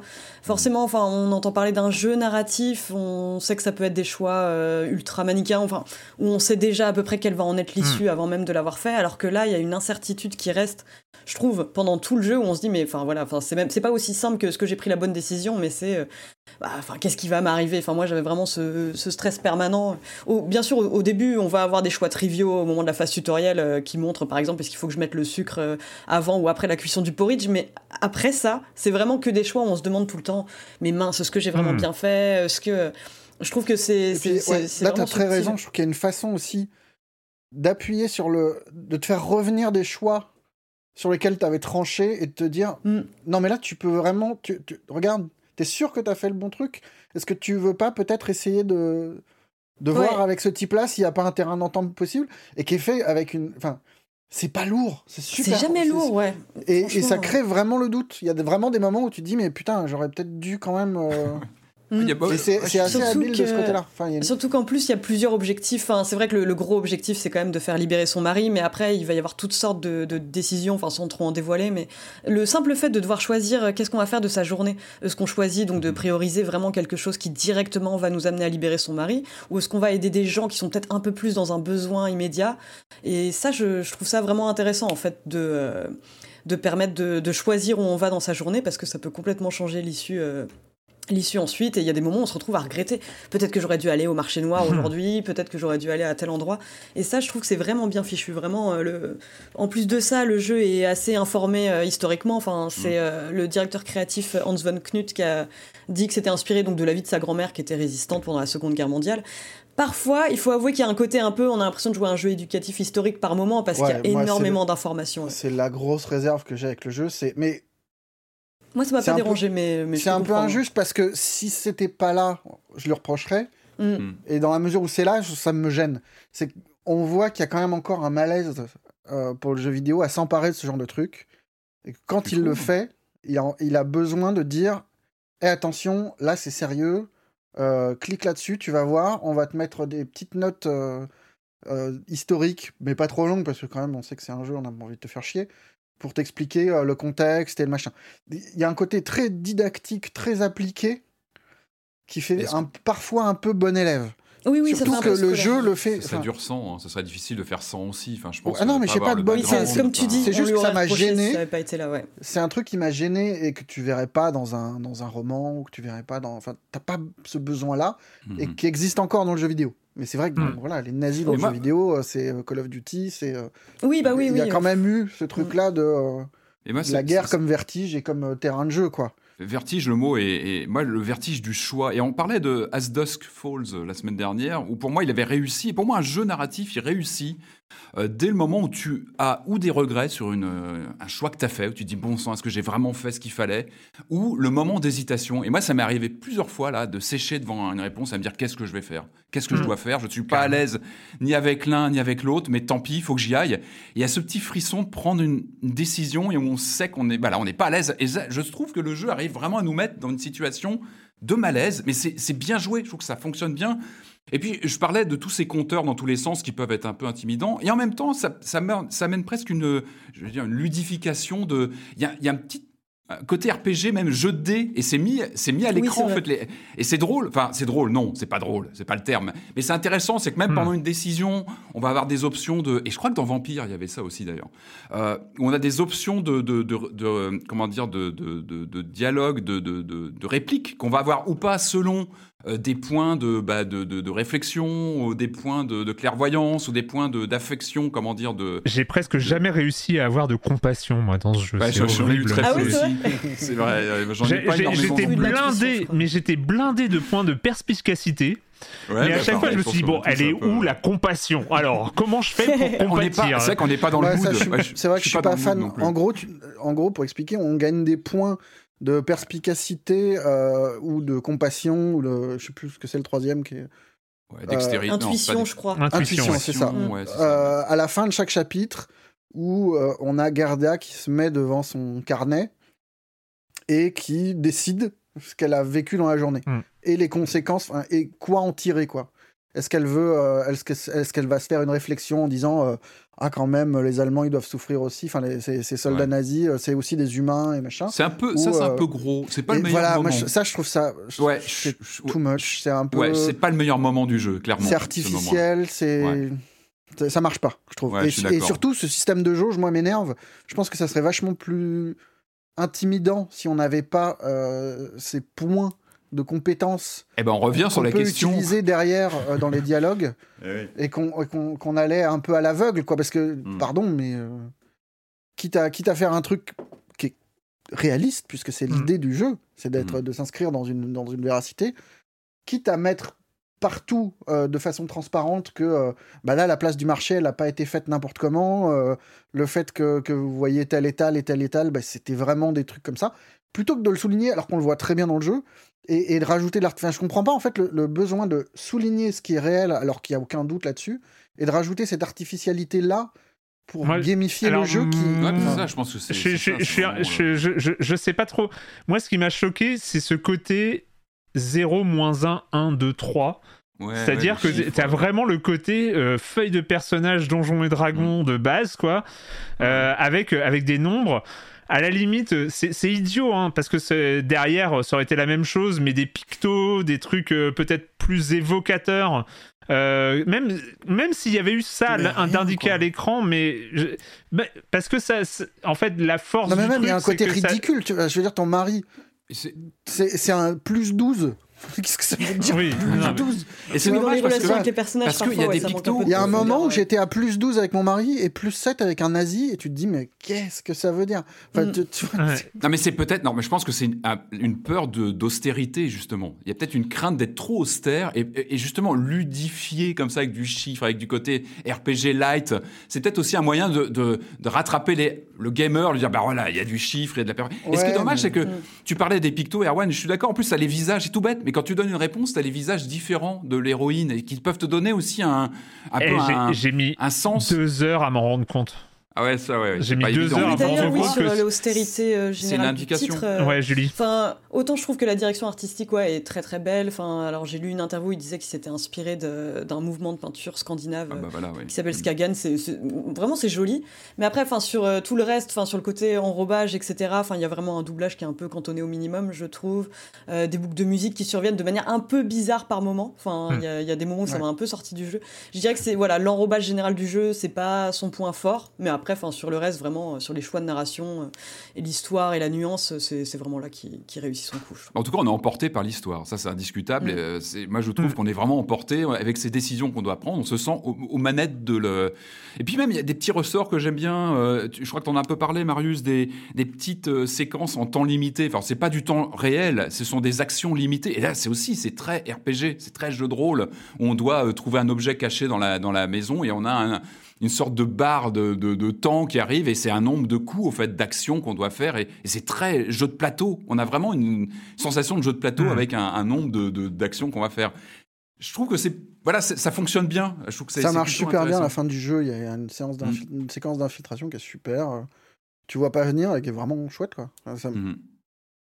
Non, pour le coup, euh, Gerda Flaming Winter, je voulais juste préciser hein, que euh, quand on parle de nuances, euh, c'est juste parce qu'on l'a pas dit, c'est un peu sous-entendu, c'était un peu sous-entendu, mais je préfère que ce soit explicite. Disons qu'on mm. n'est pas, on n'est pas dans la logique, euh, dans, la, dans, dans, dans l'idiotie valsienne euh, de euh, comprendre, c'est excuser.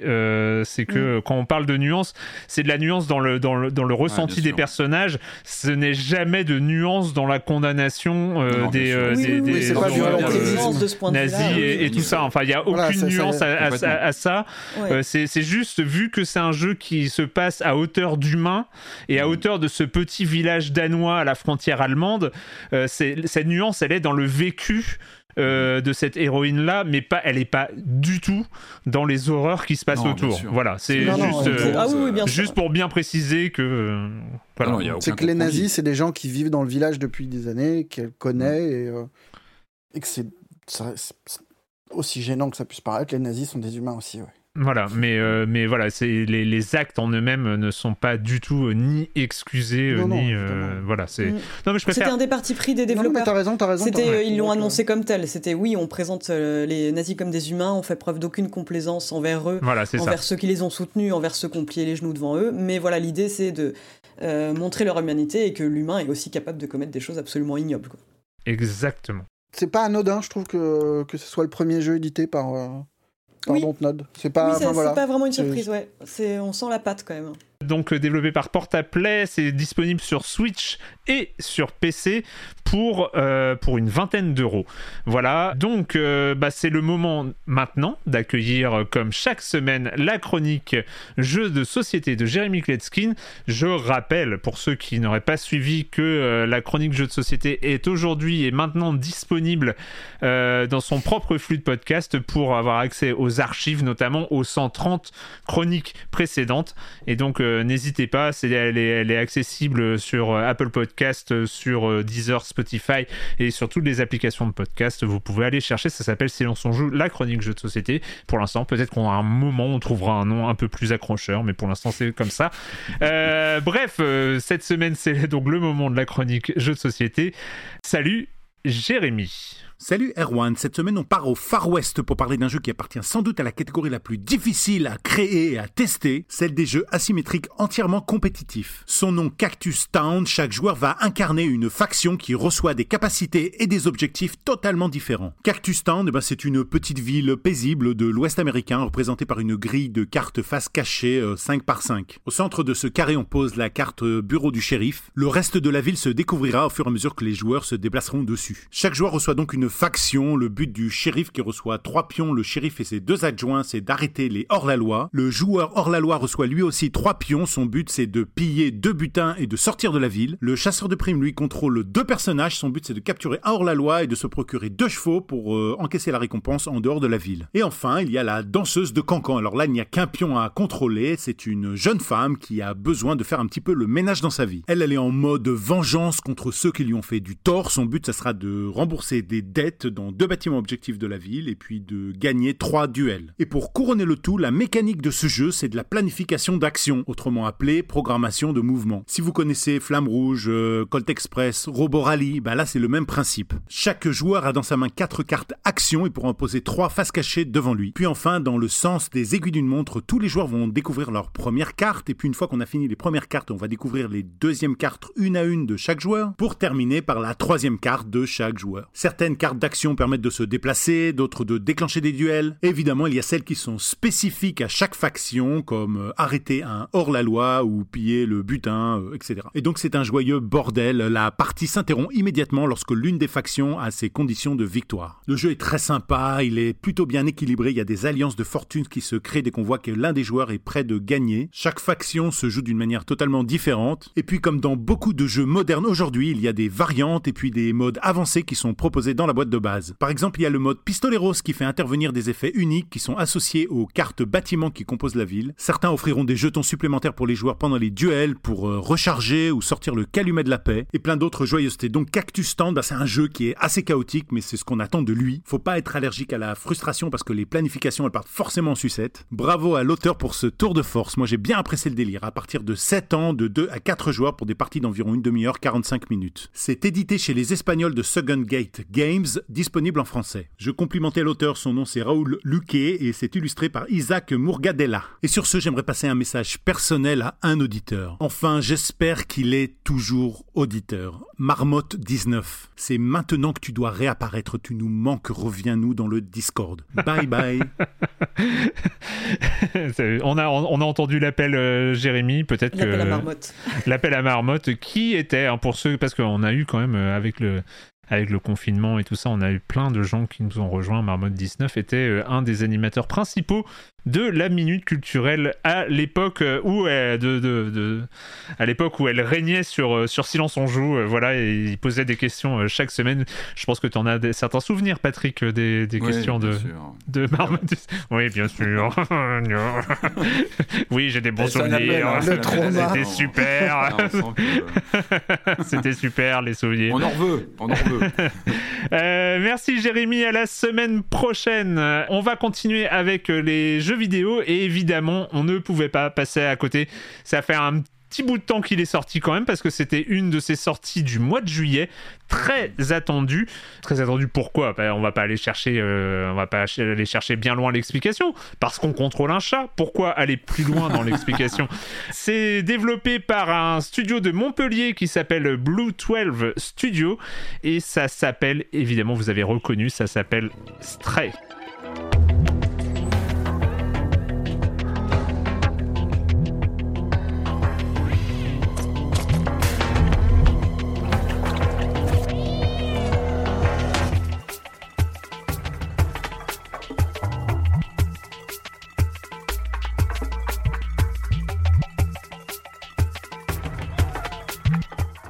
Allez, on appuie. À le faire miauler, On appuie tous sur euh, le rond. Hein. c'est c'est la, touche. si on bah. appuie sur le rond, le chat miaule. Moi, je l'ai tellement fait. Tu l'as tellement fait. Julie, gratuit, mais complètement indispensable. C'est l'acte gratuit, mais qu'on a tous fait. Ouais. Rond et gratouiller les bords de canapé. Voilà, c'était faire ses griffes. Rond et faire ses griffes. C'est genre le... rien que pour ça. On parlera du reste, mais rien que pour ça, stress c'est quand même quelque chose. Julie. Oui, et euh, bah, ça faisait partie des jeux que j'attendais le, plus, mais euh, non sans appréhension, parce que forcément on se dit, voilà, c'est un jeu où on, contrôle, où on contrôle un chat, tout le monde est hyper content, enfin je veux dire, tous les gens de la team chat sont ultra contents, et euh, la communication reposait tellement là-dessus, enfin sur les animations du chat, la motion hmm. capture utilisée par le chat, les chats des fondateurs du studio ah oui, non, pardon. oui, je dis la motion capture, mais non, non, non, oui, non, les animations sont dingues. Oui, non, j'ai, dis n'importe quoi. travail de keyframe et tout. Ça. Mais euh, on avait, avant même la sortie du jeu, vraiment tout un détail sur euh, la manière dont les animations avaient été faites, quels sont les chats qui visitent le studio, etc. Et du coup, j'avais quand même cette petite crainte, vraiment au fond de ma tête, même si j'avais qu'une envie, c'était d'aimer ce jeu, c'était que ce soit juste un jeu un peu gimmick où, au final, voilà, on n'a pas grand chose à faire, euh, où il n'y a pas eu. Et euh, j'étais ultra agréablement surprise parce que le premier constat, c'est qu'effectivement le contrat chat est, rempli. C'est que les animations du chat sont superbes, on a envie de miauler en permanence, on a envie de, de, faire tous les trucs qui passent par la tête euh, d'un joueur à qui on met un chat entre les mains. C'est vraiment euh, embêter les gens, gratter, des, gratter des portes juste pour les faire ouvrir. Mais en dehors de ça, bah, il y a aussi un vrai jeu qui certes euh, est un jeu d'exploration qui est très conditionné parce qu'on a des sauts contextuels, c'est pas un monde ouvert où on peut sauter partout à n'importe quel moment. On va voir énormément de plateformes et avec euh, donc un prompt qui nous permet euh, de sauter dessus. Mais une fois en fait que cette idée est complètement acceptée, que c'est donc plutôt plutôt fermé dans l'exploration, je trouve que sur le reste le jeu marche très très bien. Enfin déjà du point du côté des environnements qui sont superbes enfin c'est euh, donc euh, ils ne sont pas cachés très inspirés de la citadelle fermée de de Kowloon à Hong Kong qui a été démolie dans les années 90 mhm.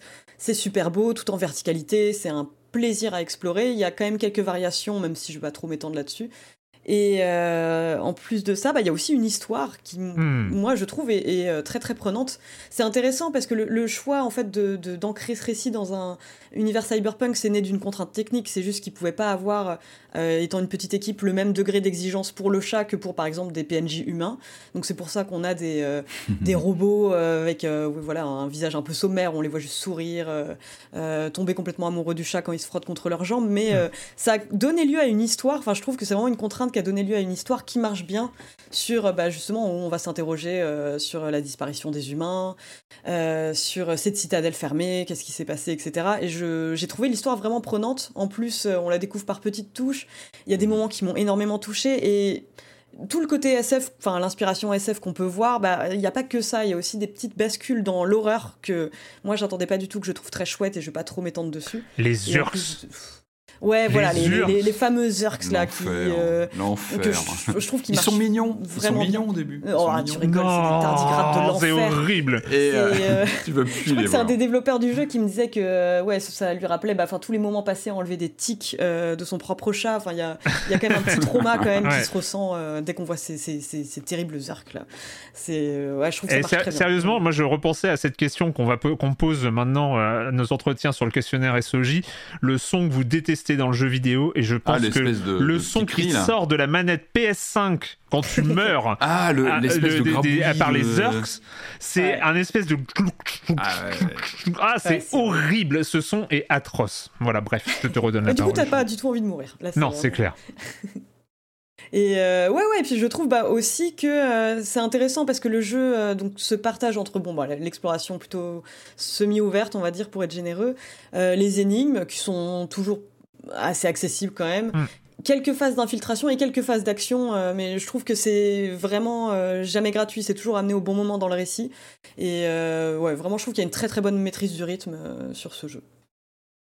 Patrick Ouais, non, bah moi c'était un de mes jeux de l'été. Hein. Enfin, moi j'ai vraiment vraiment apprécié le. Bah, déjà il y a un choc esthétique, hein, comme vous l'avez vous l'avez déjà dit. Tu, tu, tu, en as parlé, Julie. C'est vrai que moi je l'ai fait sur PS5. Je crois qu'il est que sur PS5.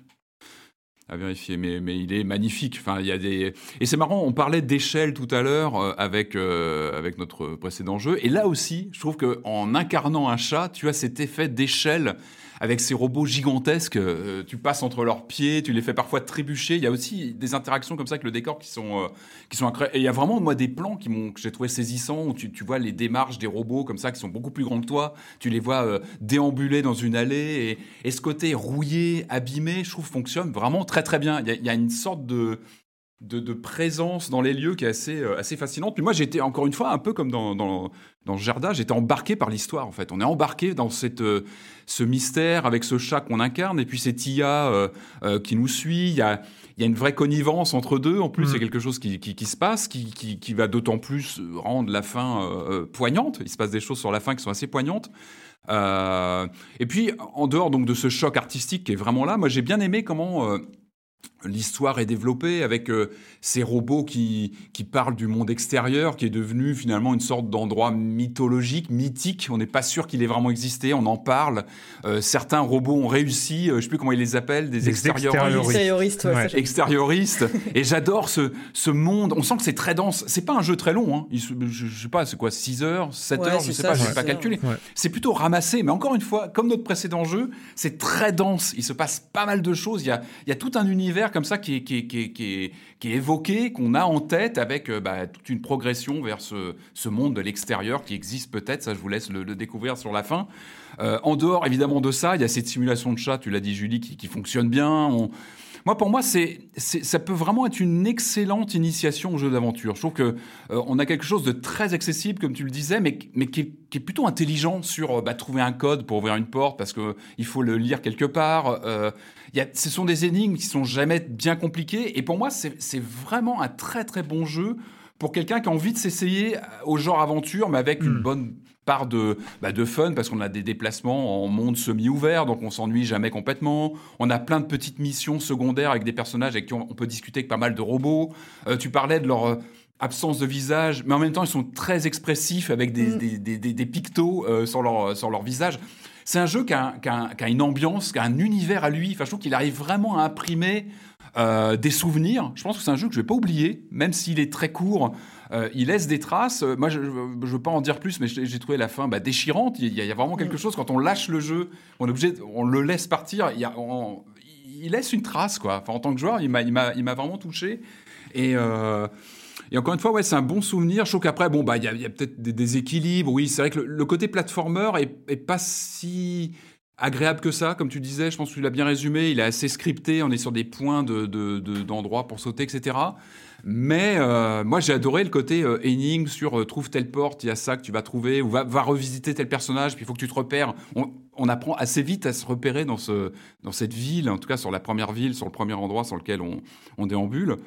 Il y a un peu de tout en fait dans ce jeu. Il y a ces séquences d'action où on doit courir parce qu'il y a ces, ces, ces, ces menaces euh, qui nous terrifient très vite, hein, qu'on apprend très vite à, à, à, à, courir.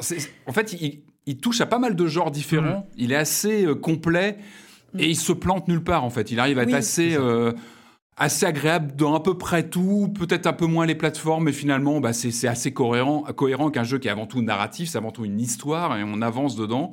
Et euh, vraiment, moi, j'en garde un excellent souvenir. C'est vraiment un de mes jeux qui aura marqué l'été euh, pour moi 2022. Non, mais juste un, un petit truc sur les, les, reproches. Enfin, en fait, euh, pour moi, ce sont des faux. Enfin, c'est des faux reproches que je fais, hein, dans le sens où la plateforme, effectivement, c'est des sauts contextuels, mais je préfère mille mm. fois un, un studio qui reste à la hauteur de ses moyens et mm. qui gère bien son, son expérience de jeu plutôt qu'un truc effectivement plus ouvert où ça aurait, ça aurait pu être un peu plus foireux par endroit. Et pareil, un, un, des reproches que j'ai, enfin, que je pourrais faire au jeu, c'est que je l'ai trouvé un peu court, mais en même temps, bah, enfin voilà, le, c'est pas parce que le jeu, ouais, voilà, il est cohérent. L'expérience, euh, l'histoire est super bien euh, telle qu'elle est racontée, et je pense qu'au contraire, c'est bien que ça traîne pas en longueur. C'est juste que mm-hmm. j'ai tellement aimé que j'aurais pu y rester plus longtemps. Et comme, comme tu l'as dit, moi, ça m'a marqué, euh, ça va marquer pour les années à venir. Deux trois heures de plus, j'aurais pas été contre. S'il y avait de la matière, s'il y avait Parce qu'on a du mal quand on repose la manette. J'ai vraiment eu du mal à reposer la manette. C'est vraiment, j'étais. Mais euh, pourtant, ah, voilà, le récit s'arrête à un moment hein, justifié, c'est pas Ah bah c'est terminé, voilà, c'est fini. Mm. Mais euh... Marius, je t'ai vu euh, grimacer à quelques quelques moments. Ouais, non, mais moi j'ai un rapport plus compliqué, euh, plus conflictuel même à, à Stray. Je l'attendais vachement, je sais pas pourquoi. Enfin, si, parce que le chat, quoi. Très étrange. Euh, oui. la, promesse, enfin, je me souviens des premières images d'être super hypé et machin, et probablement trop. Et, euh, je l'ai eu en début d'été, j'ai joué quoi, une heure, et le jeu m'est tombé des mains. Mais vraiment d'une violence. Genre juste, j'ai pas envie d'y jouer. Mais vraiment, j'avais rien à lui reprocher de fondamentalement. Euh, enfin, un défaut qui serait euh, à mes yeux, enfin, irrécupérable, mais juste le jeu me faisait chier. Ah, je sais, je sais. T'aurais préféré incarner un Carlin, c'est ça Bah non, non, mais non, je suis complètement team chat. Je suis team chat, mais euh, ah oui, c'est pas ça, non, ça peut être. Le chat est, merveilleusement bien animé. Il a, il a, il a, il a de la personnalité. Il est mignon. Euh, le fait de pouvoir miauler, je faisais ça toute ma vie. Bref, le jeu m'a fait chier. J'y ai pas touché de l'été et je me suis forcé, vraiment forcé quoi.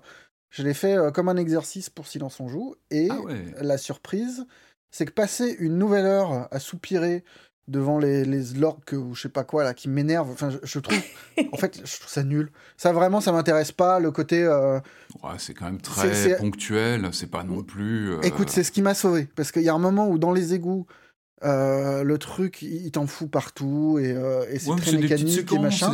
et je me suis dit il nous balance un boss et il nous refout un truc ah et j'arrête quoi. Ah non pas de boss ah non et par miracle, ils arrêtent là, avec les orques ou les urques ou les je sais pas quoi. Et le jeu devient un peu autre chose. Il oublie un peu cette dimension-là. En plus, il y a toute la, oh là là, tout le passage avec le, où on te file une lumière pour combattre ces trucs-là. Je dis mais non, mais à quoi ça sert? On est un chat, on n'a pas besoin de lumière pour éclater les bestioles. Et... C'est très court. J'aimais pas du tout la direction que ça prenait. J'avais l'impression de savoir où le jeu allait. Et en fait, la très bonne surprise, c'est que passer ce truc-là, et une fois que les, les orques sont barrés, j'ai pris du plaisir dans le jeu. Et je me suis vraiment laissé entraîner. Et, euh, et plus ça allait, plus je le trouvais chouette. Et à la fin, j'étais vraiment super ému. Et j'avais envie que ça mm. continue aussi. Donc voilà, c'est un truc un peu bizarre où techniquement, tu peux rien lui reprocher au jeu. Il est, il est, non, non, il splendide.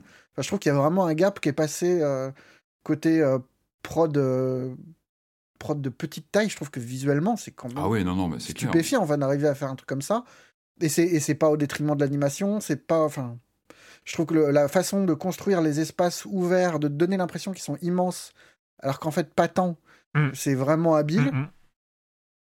Euh, et, puis, non, et puis même, les, même ce système d'interaction qui m'a frustré un peu au début, enfin, ce, cette animation très. Enfin, ce, ces déplacements très, très sous contrainte en fait, une fois qu'on l'a compris et accepté, ouais, tu, une fois que tu l'as intégré. Euh. Oui, d'ailleurs, des gens euh, conseillent de, de, désactiver, enfin, en fait, qu'on voit pas les prompts pour, euh, pour que ça marche un peu Ah, pour sauter Ah oui. Ça peut être pas mal. Ça rappelle un peu moins qu'on est conditionné, quoi. Mais non, non, le jeu, le jeu voilà, je, je pensais arriver plein de billes contre le jeu, et en fait, non, il est très, il est très bien. il est beau, je trouve que la fin est vraiment très, très réussie. Il y a des passages qui et surtout ça en fait, c'est je m'attendais, j'avais une j'avais des a priori sur le jeu, j'avais une idée d'où allait le jeu et, euh, et, en fait pas du tout. Et c'est plus fin hmm. que ça et c'est plus surprenant que ça et, euh, et vraiment ouais non c'est chouette, c'est un beau jeu. Mais c'est intéressant comment il, il, il, il, reprend un peu les gimmicks du point and click avec euh, des, missions, des discussions avec des personnages qui vont dire va chercher tel objet, va le ramener à un tel. C'est très basique. C'est pour ça que je parle vraiment d'un jeu d'initiation. Ça peut vraiment être un mm. jeu à faire pour euh, s'initier comme ça au jeu narratif, au jeu d'aventure. C'est jamais bien compliqué, mais, mais ça fonctionne. Enfin, je trouve qu'il reprend des bases sans. Euh, c'est moi j'ai trouvé j'ai trouvé dans son ensemble génialement old school dans le mm. sens où euh, c'est vous l'avez dit c'est un jeu vidéo qui est sous contrainte euh, parce que en fait c'est un c'est un double A, mais si tu le regardes de loin, il peut ressembler à un triple. Mais c'est, euh, c'est, mais de loin, quoi. Enfin voilà, si.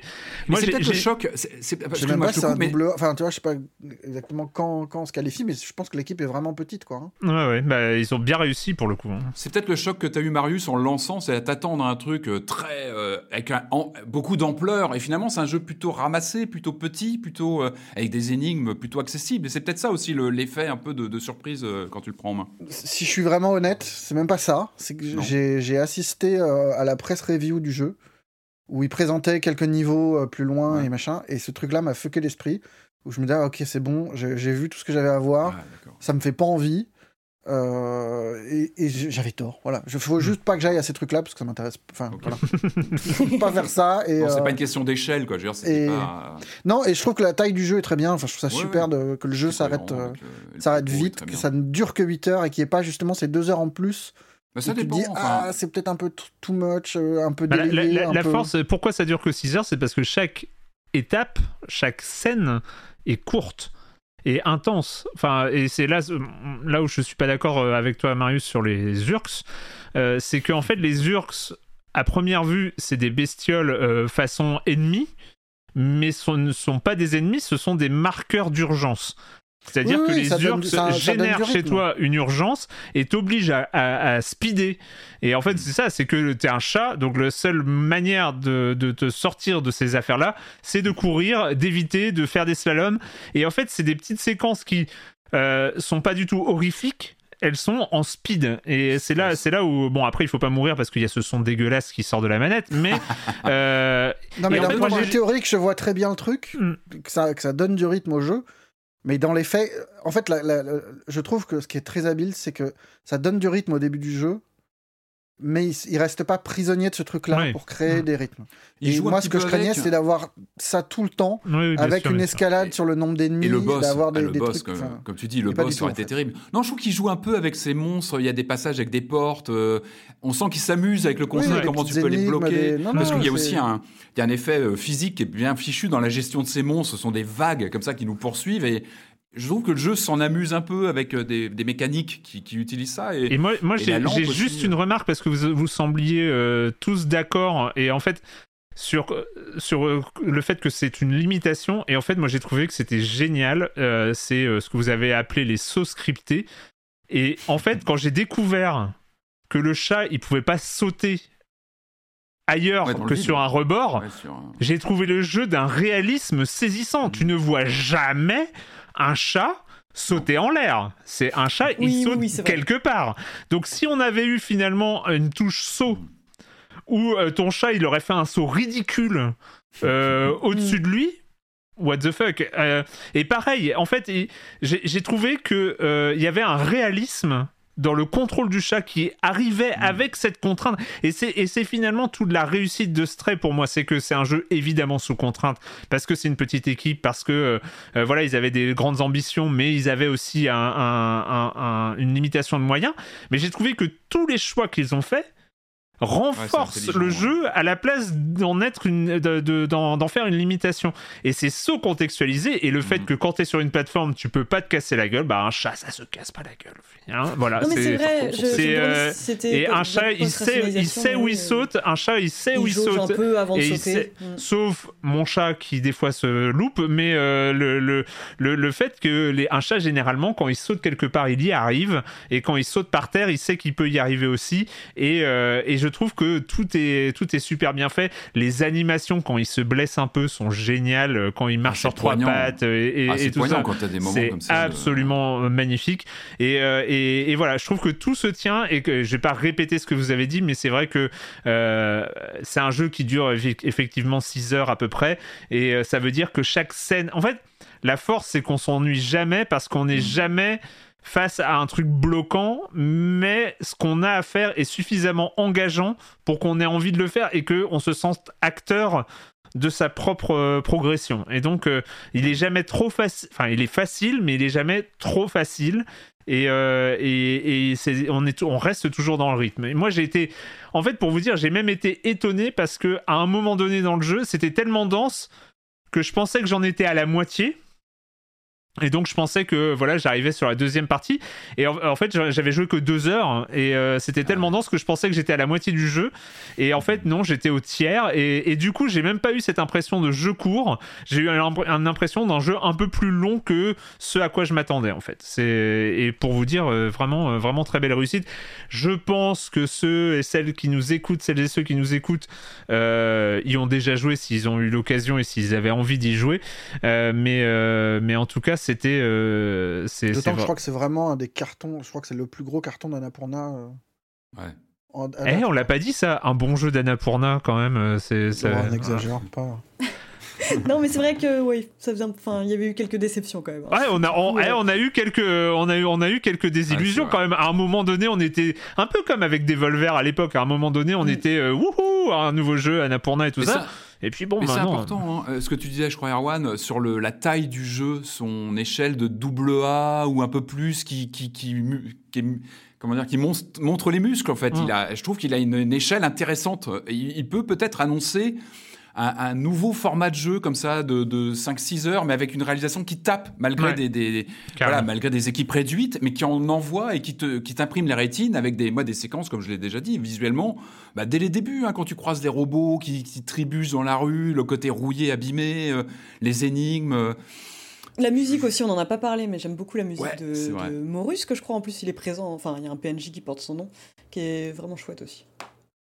Ça s'appelle Stray, il est disponible pour 30 euros sur PC et PlayStation 5. Je crois que c'est limité à la PlayStation 5, mais j'ai en PS4 aussi. Ah, PS4 euh, aussi, donc PS4, PS5. Annapurna, euh, les 12 derniers mois, c'est quand même Solar H et. Euh, oui, bon, Solar H. Neon White. Ok.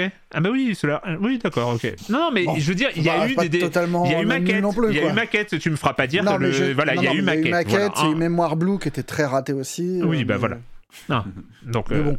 Ah, mais la continuer sur, euh, sur Stray, c'est très bien. Il faut continuer. Mm. Allez, euh, on va continuer, euh, on va continuer avec les jeux vidéo, mais comme d'habitude, euh, bah, s'il y a de la pub, c'est maintenant. Hiring for your small business? If you're not looking for professionals on LinkedIn, you're looking in the wrong place. That's like looking for your car keys in a fish tank. LinkedIn helps you hire professionals you can't find anywhere else, even those who aren't actively searching for a new job but might be open to the perfect role. In a given month, over 70% of LinkedIn users don't even visit other leading job sites. So start looking in the right place. With LinkedIn, you can hire professionals like a professional. Post your free job on linkedin.com slash achieve today. Avant de terminer euh, cette émission, on a encore trois jeux, mais que promis, ça va aller quand même assez vite. On va pas faire des émissions de 3 heures toutes les semaines. Je vous rappelle que l'objectif est quand même de rester dans le cadre des 2 heures, même s'il y a des, euh, des, des, des Petits débordements. Des petits débordements, notamment en début de saison, parce qu'on rattrape l'été. Je me répète encore.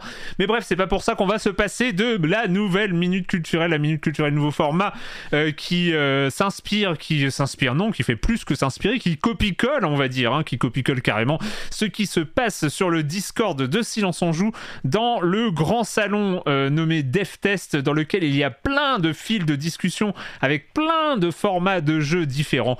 Je vais piocher, je visite un petit petit peu tout ce qui se dit. Euh, on n'est pas, on n'a pas refait parce qu'il y a, y a toute une catégorie sur l'audio. Euh, je pense que je vous referai des passages audio euh, de minutes culturelles. J'ai quelques pistes. Je picore. Je fais un petit, j'ai un petit dossier comme ça avec avec ce que je récupère de ça. Mais pour l'instant, on reste sur des minutes culturelles classiques. Non, classiques, non, pas forcément, parce que dans ce dans ces salons, il y a un fil de discussion assez inattendu d'un mode moi que j'aime pas particulièrement c'est les charades. Et en fait, il y en a une, bah, je, suis allé voir, mais il y en a une qui, qui était tellement bien que j'étais obligé de faire une charade. Je suis pas fan de charade, hein, mais, euh, mais elle est de Marcel Chafouin et je pense qu'on est, euh, on est sur un, très très haut niveau. Donc vous prenez des notes, vous prenez des notes. Hein. C'est signé Marcel Chafouin. Donc mon premier est le titre de noblesse de François Ferdinand. Mon deuxième est le cri du brognard. C'est un mème, hein, donc vous, vous, le connaissez. Mon troisième est le nom de Brad. Mon quatrième est le deuxième département. Et, mon cinquième est quand on fait la gleule. J'aurais dû prendre des notes. Alors attends. Donc Archiduc Pete. Euh, Archiduc... Archiduc A, parce qu'il y a le A de Brognard. Ouais. Archiduc Capit. Et après, c'était quoi? Le deuxième département. Ah, après l'un, ah, ouais. elle est sur Wikipédia là. Non, non, mais... Bah, là, je viens de taper département. Là, Allen. Arch... Eh, mais on a le droit de faire ça. Capitaine. Eh. L'archiduc capitaine. Et après, c'est quoi? Blood on fait la Blood. L'arche du Capitaine Blood. Ouais. Waouh Oh, c'est Et sans vraiment, Wikipédia pour Patrick. Elle est pas quand même incroyable cette charade, l'archiducat alors attends, Capitaine Ah ouais. Bleu. oh la vache. Waouh, waouh, waouh, waouh, waouh, Eh, bravo. eh, quand même. Ouais, respect, respect, là, j'avoue que profil bas. Énorme là. respect, Marcel. Deux- Alors là, on est plus sur les charades, mais là, celle-là, elle était tellement formidable que j'étais obligé de la mettre. C'est une question de Lambinus. Euh, quel est ce fameux éditeur qui aurait pu s'appeler Zboob System? Mais les conseillers juridiques ont, dé- ont dissuadé les vaillants entrepreneurs qui ont trouvé un... Antique Oui Infogramme, bravo Infogramme. C'est Infogramme. Au départ, les fondateurs voulaient appeler Ouais, la société. Zboob System. Hein, Oh là là. euh, Oh, notre- que ça aurait mal vieilli. C'est des Bruno ça franchement, Ça bonne dépend, ambiance. ça dépend. Tu sais, euh, Bruno Non, Bonnel et. Christophe Sapet et euh, finalement donc ils ont été dé- ils ont euh, voilà leur, leur conseiller juridique leur a dit non don't do Je that comprends pas pourquoi on n'a pas de fille chez ce boob. ouais. Mais comment ils orthographiaient ce boob SBOUB Ah bah oui. ZBOUB ZBOUB ZBOUB. Et donc en fait la légende veut que le, le cofondateur donc avec Bruno Bonnel donc Christophe Sapet aurait écrit un programme pour générer un nom de société au hasard Ah oui, Et, euh, je crois, c'est pas ça. et- Ils et sont donc- plutôt bien tirés. Hein, Et donc ils ont fait un mélange entre informatique et programme avec un seul M, on sait pas pourquoi, mais euh, c'est voilà, ça a donné euh, ça a donné infogramme. Et enfin dernière euh, petite question de cette minute culturelle qui doit durer une seule minute mais qui dure plus, euh, c'est quel est le point commun entre Burnout Paradise et Barack Obama Il n'y a pas des pubs de lui dedans? Bravo. Il n'y a pas des pubs intégrées en. Exactement. euh, Burnout Paradise était un des premiers jeux, La pas le campagne. premier je crois, mais pas un des premiers jeux à mettre en, à pouvoir mettre à jour ses pubs dans les circuits. En ligne. Et donc, en fait, Burnout Paradise, qui est sorti en janvier 2008, euh, janvier c'était les primaires, mais il n'y a pas eu de pub pour les primaires, euh, mais c'est pour l'élection en octobre 2008. euh, sur Burnout Paradise, il y avait des pubs pour voter Pour Obama. Barack Obama. euh, C'est si vieux que ça, Burnout Paradise? 2008, ouais, Bah, le- 2008. Oui, la version ami. originale, Ouais, oui, ouais. facile. ouais. Lui, il faudra un remake aussi, hein, parce que quand même. Mais il n'y en a pas eu un Il y a un Ah remake pas- de Burnout Paradise Non. Si Euh, J'aurais raté ça J'ai un doute. Je vais regarder. Non, Je vais regarder, promis. je sais plus. Non, non, peut-être pas, non, je me trompe peut-être de. C'était euh, c'était la minute culturelle donc euh, euh, bah, continuez à imposer euh, vos trucs sur le euh, salon Dev Test. Et il y a tous les fils de discussion qui peuvent vous intéresser qui sont là. Ils sont je crois à peu près tous actifs on va continuer donc les jeux vidéo avec une nouvelle production. Alors, elle, a fait parler d'elle euh, pendant longtemps. On a vu les images. Les images, elles étaient assez folles quand même, avec ce, monde d'automates pendant la Révolution française. Euh, c'était très, très, très euh, séduisant. On revient donc, évidemment, vous l'avez deviné, avec, la nouvelle production de studio français Spiders qui s'appelle Still Rising.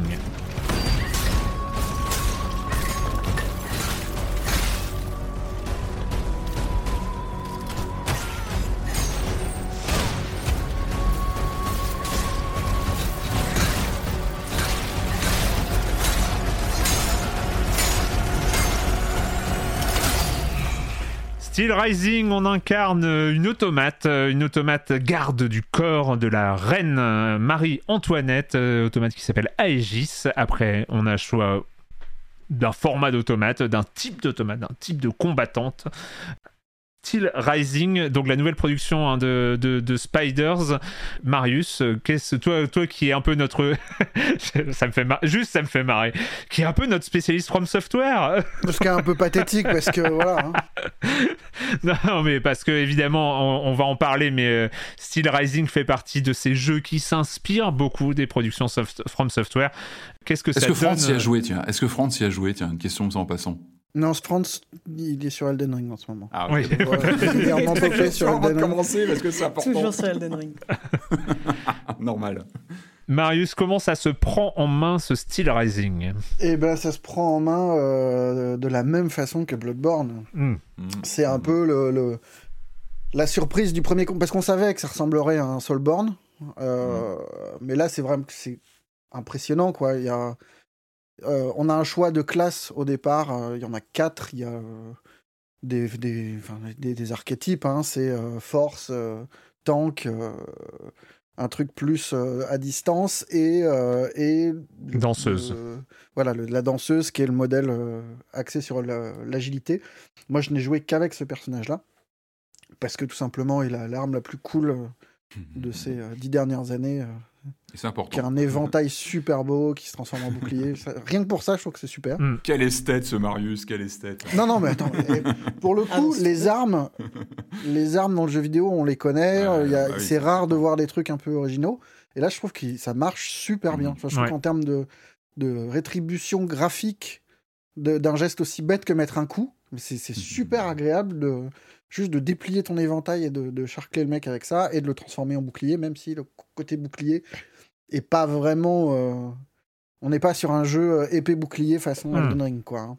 Mhm. On est clairement ouais, sur du, du Bloodborne, donc c'est un truc d'agression. Euh, l'idée, c'est de d'attaquer et de, et de dodger. L'esquive aussi, voilà, l'esquive. Et, et bah, le premier contact, il, est, il se fait à travers deux trucs. C'est de voir, enfin de mesurer à quel point le, les mécaniques sont copiées-collées. Enfin, je veux dire, dans les, hmm. du, système de Vestal euh, aux, burettes d'huile qui permettent de, retrouver de la vie. Enfin, tout, tout est similaire à ce qu'on connaît chez, chez From, donc on n'est pas perdu. Ça, c'est le bon hmm. côté. Mais après, voilà, c'est mettre la barre tellement haut. Enfin, c'est compliqué hein, de, de répliquer ces, ce studio-là parce que c'est tellement une mécanique de précision et ça se joue à tellement peu de choses que le moindre écart est, euh, ben, il est visible et c'est un peu douloureux. Et donc il y a ça qui est, forcément un petit peu euh, curieux et qui marche plutôt bien. Enfin moi franchement j'ai pris du plaisir dans le jeu. Euh, il manque, je pense, enfin je trouve que le système de combat est, plutôt bien fichu, mmh. assez assez précis et tout ça, mais il manque peut-être quelques, je, dirais des frames, mais je sais même pas si c'est ça. Il manque la fluidité qu'on retrouvait dans Bloodborne. Dans un jeu qui est super vif, euh, qui, est, censé être vraiment un, une. Enfin, chaque déplacement devrait être un festival. Il y a des moments où on se heurte à, euh, à la rigidité de l'automate qu'on contrôle. Ça, c'est l'excuse diégétique, entre guillemets. Mm. Et, euh, et à ces, je sais pas si c'est quelques frames qui manquent ou ou, du. Enfin, je sais pas. Mais ça me manque un tout petit peu du, superbe polish qu'on a euh, dans Bloodborne. D'autant que. Euh, ce qu'on enfin, ce qu'on trouve quand même, c'est euh, la singularité esthétique voilà. qui est le choix esthétique de Spiders, qui là, pour le coup, on est, on est sur une réussite. Ce qui, est, ce qui est extrêmement séduisant au début, c'est que là où Bloodborne est un jeu c'est du macabre gothique euh, fois 1000. Hmm. Là, il y a une. Enfin, c'est lumineux, c'est euh, c'est vert, c'est des ciels bleus, et c'est très étonnant, en fait, de retrouver un, truc aussi humain et naturel dans ce type de langage de jeu vidéo, quoi. Hmm.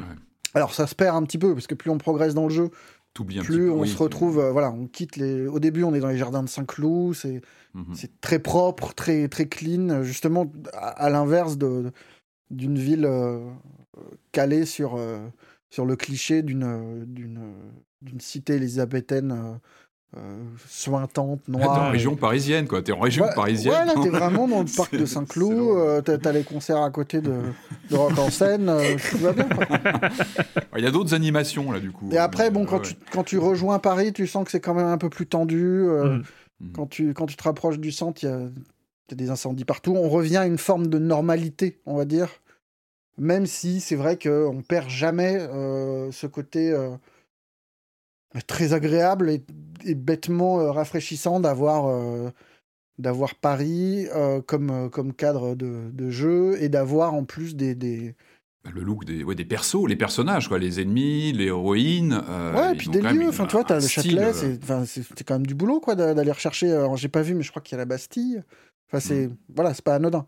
Et je trouve globalement, tout le lore est extrêmement bien foutu euh, dans la façon d'intégrer. Euh, bah voilà, ces automates. c'est assez marrant. Je trouve qu'il y a un mm. vrai plaisir, en tout cas, au mm. début, à aller lire les petites fiches de personnages et se rendre compte que tous les gens qu'on t'expose à l'écran existent vraiment, ont leur propre histoire. Alors évidemment, c'est complètement délirant et, euh, il ne s'agit pas de faire de l'histoire, mais, mais c'est, je trouve que c'est c'est un pas de côté qui est super séduisant, quoi.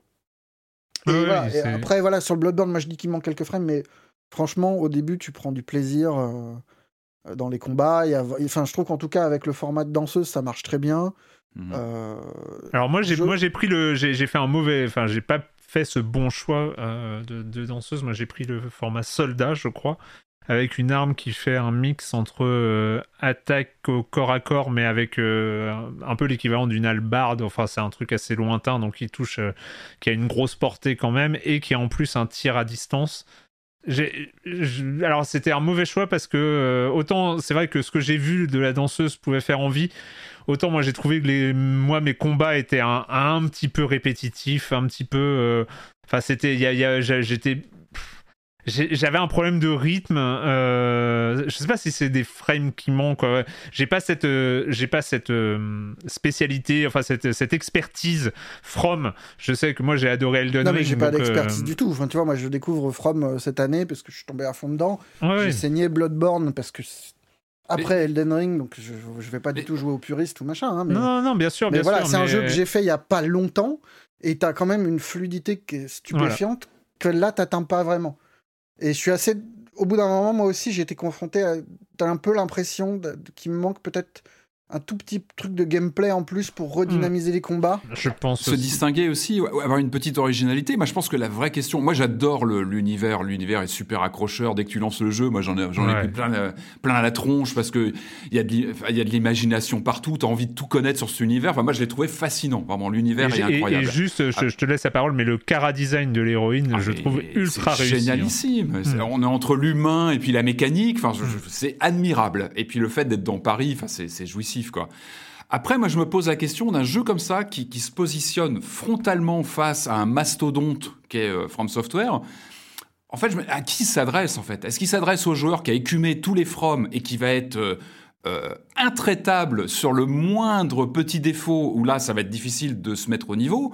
Est-ce qu'il essaie de draguer des joueurs qui ne sont pas encore passés par la case From et qui vont peut-être être, euh, euh, séduits par le, par, le, par le design, par la, la, la, direction artistique, ce que je peux comprendre, mais moi je me demande à qui s'adresse en fait quand tu hmm. quand il y a, il y a un truc qu'on n'a pas précisé qui est super important, qui est lié à cette question-là, c'est que contrairement à From Software, c'est un jeu qui intègre. Euh, alors, il n'y a pas des modes de difficulté. Il n'y a pas facile, normal, hmm. difficile mais il y a une, y a une, une, ajustabilité de chaque euh, élément de difficulté. Tu peux baisser. Hmm. Ah non, non, de façon radicale. Je veux dire, tu peux rendre le jeu horriblement facile et, du coup ça perd tout intérêt. Mais hmm. tu peux vraiment diminuer de moitié la, ah oui, ça faisait partie des les dégâts que tu prends. Tu peux euh, supprimer tout ce qui est mécanique de d'énergie, euh, enfin de de barre d'endurance.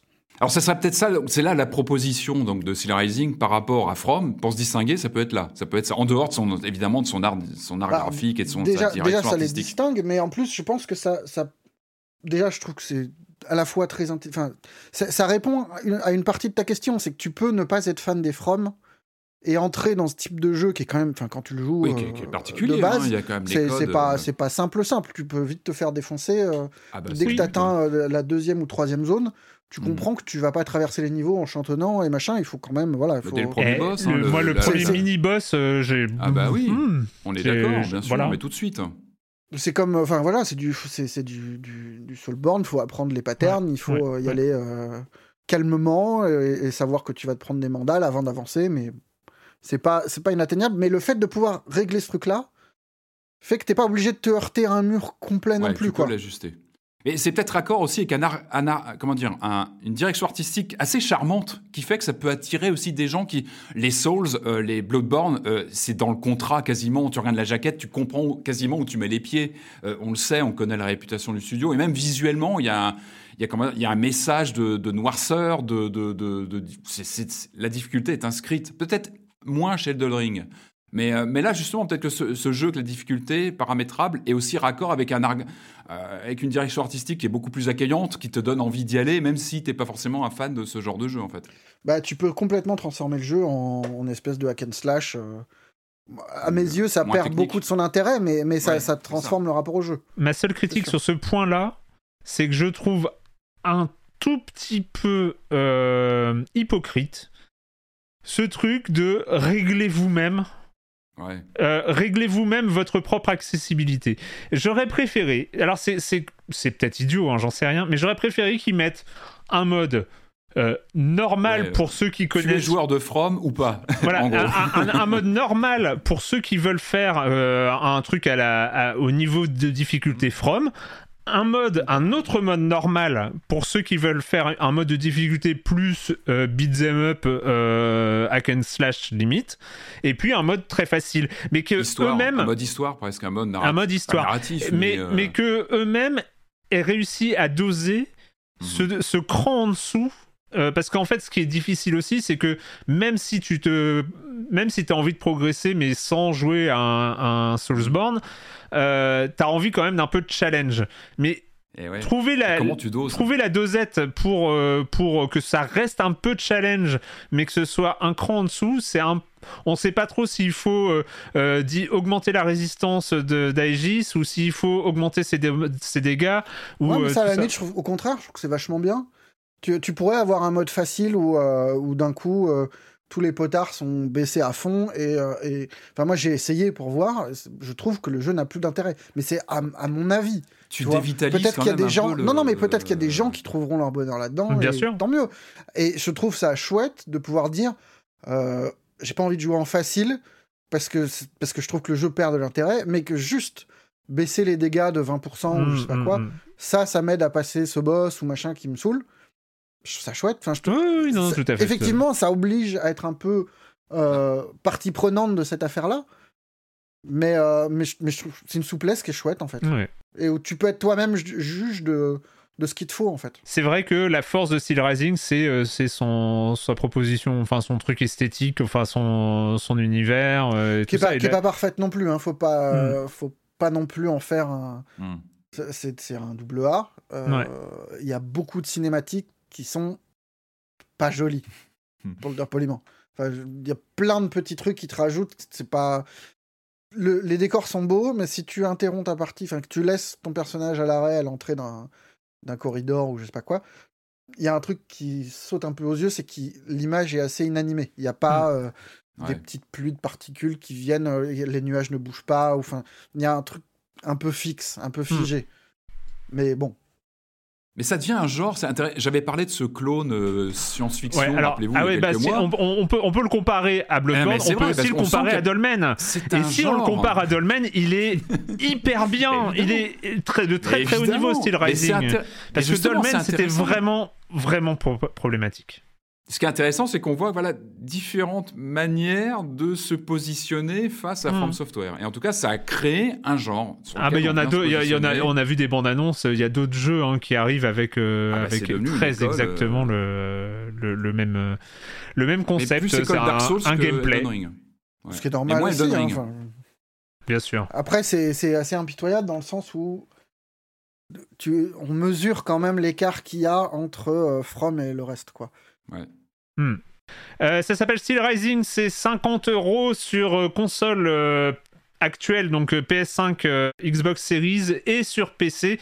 Et on va changer, mais alors totalement de genre. Et euh, ce genre là c'est on a on a enfin voilà. Là pour le coup euh, au niveau du design il y a aussi euh, ça va aussi rappeler des choses. Ça va rappeler notamment un jeu dont on avait parlé la saison dernière. Je sais plus quand la saison dernière c'était c'était Sable. Pour le coup en termes de design ça va rappeler très très fort ça.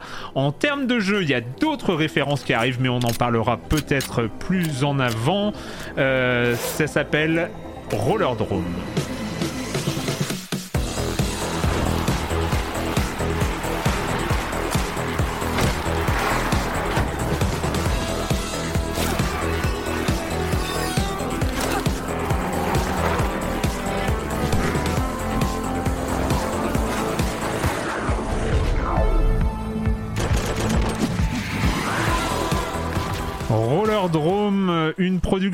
Roll 7. Roll 7, on avait, on avait parlé il y a pas si longtemps hein, avec euh, Holly Holly World, euh, les spécialistes du skate, les spécialistes de la glisse. Et bah, c'est pas étonnant que ça arrive, ça arrive chez eux.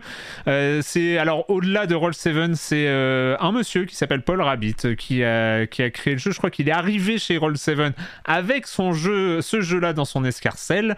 Dans les références, on parle de sable au niveau visuel, mais lui, il parle de Tony Hawk, il parle de Doom, euh, donc ça s'appelle euh, Roller Drome, vous imaginez un peu le résultat. Euh, Julie, j'ai l'impression que tu as un peu accroché à ce Roller Drome ou pas, ou je me trompe? Ah si si moi j'ai complètement accroché et pourtant je partais avec euh, mon petit lot d'appréhension. mais c'est terrible j'ai l'impression que je parle à chaque fois de, de, mes appréhensions avant de parler d'un jeu que j'ai aimé mais euh, mais oui parce qu'il y avait un peu ce truc euh, de bon bah oui effectivement la DA qui rappelle sable mais oui ce qui rappelle sable ça rappelle aussi ouais une très belle direction artistique et un gameplay foireux et des bugs mais là on mm. n'est pas du tout là dedans effectivement c'est pareil inspiré inspiré de Möbius aussi, mais il y a l'accent est énormément mis sur le gameplay au contraire de, de, Sable. Enfin, il y a vraiment très très peu d'histoire. Au final, tout ce qu'on sait, c'est que euh, on est euh, une nouvelle recrue qui participe à un championnat international de, de, tir sur roller, ce qui est quand même une alliance assez prometteuse. Enfin, moi, j'étais assez contente. Et on est un peu dans le délire euh, de tous les films un peu des années 70-80 qui dépeignent un sport sanglant dans un futur dystopique. Quoi. Enfin, il y a un côté rollerball, il y a un côté Death Race, il y, y, a un côté Running Man. De Gun, Gun aussi, oh. euh, manga euh, qui avait une scène de, oui. Ouais, motorball qui est génialissime. Mais il y a plein, ouais, voilà, il y a plein de, de, références qui viennent en tête, et donc forcément on se dit est-ce que ça va être à la, à la, hauteur des références? Moi, on me dit euh, tu peux tirer sur des rollers, ça a intérêt à être fun, mais surtout ça a intérêt à ce que les mécaniques de roller et de tir aient leur importance. Et bon, bah le truc qui me rassurait plutôt, c'était le fait que ce soit Roll 7 parce que j'avais adoré euh, Holy Holy World, je trouvais que c'était justement un jeu euh, qui, derrière son côté très mignon, accessible, euh, cachait un gameplay assez exigeant par J'ai pas fait le DLC d'ailleurs, il faut que je fasse le DLC. Ah, il est sympa, ouais. Franchement, il, est cool, ouais. c'est une bonne excuse pour se replonger dedans, en, tout cas, ouais. Et là, bah, le, truc que je trouve vraiment très très bien pensé, c'est que les mécaniques de roller et de tir sont indissociables. C'est qu'il faut rentrer des tricks pour pouvoir recharger son arme, enfin ses différentes armes, parce qu'on va avoir un, un, fusil à pompe, on va avoir un, euh, un duo de revolver, enfin bref, euh, et deux autres armes, enfin bon, qu'on débloque un peu plus tard dans le jeu, dont un lance-grenade. Donc voilà, quand même, le, le, fun est bien là. Euh, je tiens à dire que j'y ai joué sur PS5 et que le retour haptique marche très bien sur les armes, mais j'en avais vraiment mal à la main. sachant que le fusil à pompe était mon arme préférée, j'avais ultra mal à la on main. Va en parler on va en parler de la douleur à la main quand même. Ok, ouais, d'accord, donc je suis pas la seule, ouais, ça me rassure. Mais il euh, y a un truc qui marche ultra bien, c'est qu'on est propulsé, il y a une phase tutoriel assez courte, mais on est très vite propulsé dans, la, dans tout le côté euh, ultra violent euh, du sport, c'est qu'on se retrouve à, à, donc, à devoir tirer, à enchaîner les tricks en même temps, c'est très gracieux, c'est très bien fichu. Il y a donc effectivement l'influence de Tony Hawk, mais aussi de Max Payne, parce qu'il y a ce que les développeurs appellent le temps réflexe, qui pourrait être le bullet time en fait. Mm. On peut donc ralentir le temps pour pouvoir viser les ennemis. Il y a un truc que je trouve assez bien fait, c'est qu'on peut faire ce qu'ils appellent des tirs perforants. Si on attend le bon moment, le moment où le réticule s'aligne bien, euh, ça permet de faire plus de dégâts. Et je trouve que quand on se retrouve à enchaîner euh, les tirs perforants, enfin on arrive très vite dans une espèce de zone et que j'adore. Et les moments qui me sortaient un petit peu de la zone, c'est euh, ceux où je me dis merde, il va falloir que j'enchaîne plein de tricks parce que là j'ai plus de balles. Mais ça finit par venir assez naturellement, je trouve. Et j'ai bien aimé. C'est un jeu assez court hein, qui suit un peu les phases classiques d'un championnat, quoi, les phases de poule jusqu'à la, jusqu'à la finale. Euh, mais c'est, euh, je trouve que ça marche rudement bien. Après, ce que je déplore un peu, c'est le manque de variation d'environnement. Euh, le fait qu'il y ait des combats de boss qui sont rentrés, je trouve, complètement au forceps, qui sont pas d'un grand, grand intérêt. Mais juste le, plaisir de jeu, en fait, quand on se retrouve propulsé dans l'arène avec toutes sortes d'ennemis différents, avec des, qui requièrent des, techniques différentes, c'est, ça marche bien et c'est beau à voir. Ça, c'est, vraiment jouissif, je trouve, à jouer. Hmm. Patrick hein? Ouais, bah, bah, déjà, il y a la direction artistique. Moi, j'adore enfin, le côté 70s euh, dans le look, etc., qui, qui, fonctionne très bien. Et puis, moi, je trouve que la, proposition, elle est, elle est osée. quoi. C'est quand même un mariage de Holy Holy World et Doom, le Doom 2016. Hein, je parle du Doom, le fameux Doom qui avait euh, complètement relancé la, la, série, parce qu'on est dans le, la même mécanique ultra addictive, je trouve. Euh, de ces euh, rechargements d'armes, de valorisation des bons coups, en fait. C'est-à-dire que, comme tu disais, Julie, c'est quand on aligne les ennemis de la meilleure façon possible, avec ou qu'on fait les meilleurs tricks, parce que tout est imbriqué dans le gameplay. C'est qu'on a à la fois du Tony Hawk avec des, des, bons mouvements, etc. euh, du fast FPS parce qu'on est dans des arènes où il faut aligner les ennemis avec, euh, comme tu disais, les, les, coups parfaits, etc., qui vont nous permettre de retrouver de l'énergie et de récupérer des balles. Ce qui fait qu'on est dans un cercle virtueux dans le gameplay, c'est qu'on est on n'est pas dans une course au succès ou autre comme on peut en avoir dans les jeux en général. C'est que là, on est dans une sorte de récompense dans l'expérience même. C'est-à-dire que comme dans le Doom 2016, je suis récompensé en faisant quoi? Du, Des beaux mouvements, euh, du beau massacre, en, gérant bien mes déplacements. Ce qui fait qu'on est dans une sorte d'expérience frénétique. Tu parlais de zone et je suis complètement d'accord. C'est qu'au bout de quelques minutes de jeu, je me suis retrouvé dans un effet de, vous savez, de, relancer une partie. C'est la prochaine. Je relance une tout de suite. Je perds, c'est pas grave. Alors déjà, jamais de perte frustrante parce que tu sais pourquoi tu as perdu. Tu as loupé un truc, tu as loupé un tir. As Et en fait, déjà, il y a, aussi, euh, comment dire, les, arènes sont bien fichues, je trouve, dans les, dans les façons dont on va pouvoir jouer avec l'espace, avec les mouvements, etc. Et moi, le mot que je retiens, c'est frénétique. C'est marrant que tu utilises ce mot-là parce que si tu regardes, moi j'y ai, joué très peu, hein, mais c'est un jeu qui est extrêmement lent en vérité. Ah non, bah non, enfin... non, mais si, mais dans les faits, dans les faits, vu que tu passes la plupart du temps dans les airs à, être au ralenti. Voilà, c'est un jeu qui est en fait au tempo extrêmement lent, mais où tu sais que tu as plein de choses à faire et à gérer en même temps.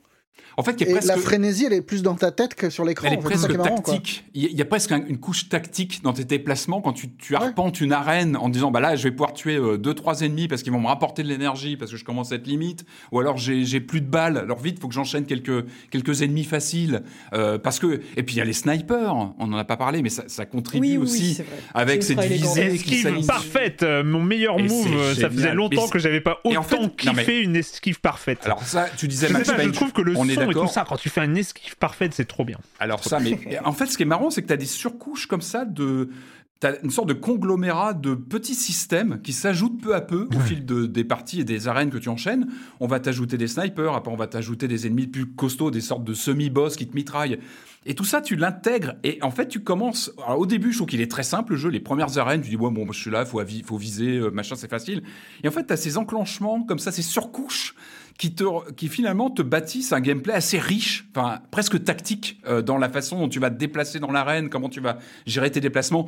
Et en fait, je, je trouve que c'est très bien fichu parce qu'en fait, il y a une complexité dans les mouvements, euh, l'esquive, dans toutes ces mécaniques que tu dois gérer en même temps. Et, et, tout se fait naturellement. Enfin, moi, je l'ai ressenti de façon très naturelle. Tu intègres tout ça avec un, côté euh, tutorial qui est très naturel, qui t'apprend très vite comment tu dois gérer tes, tes, comme tu disais, les tirs parfaits, où bah, ça joue à quelques millièmes de seconde pour aligner euh, de la meilleure des façons un ennemi.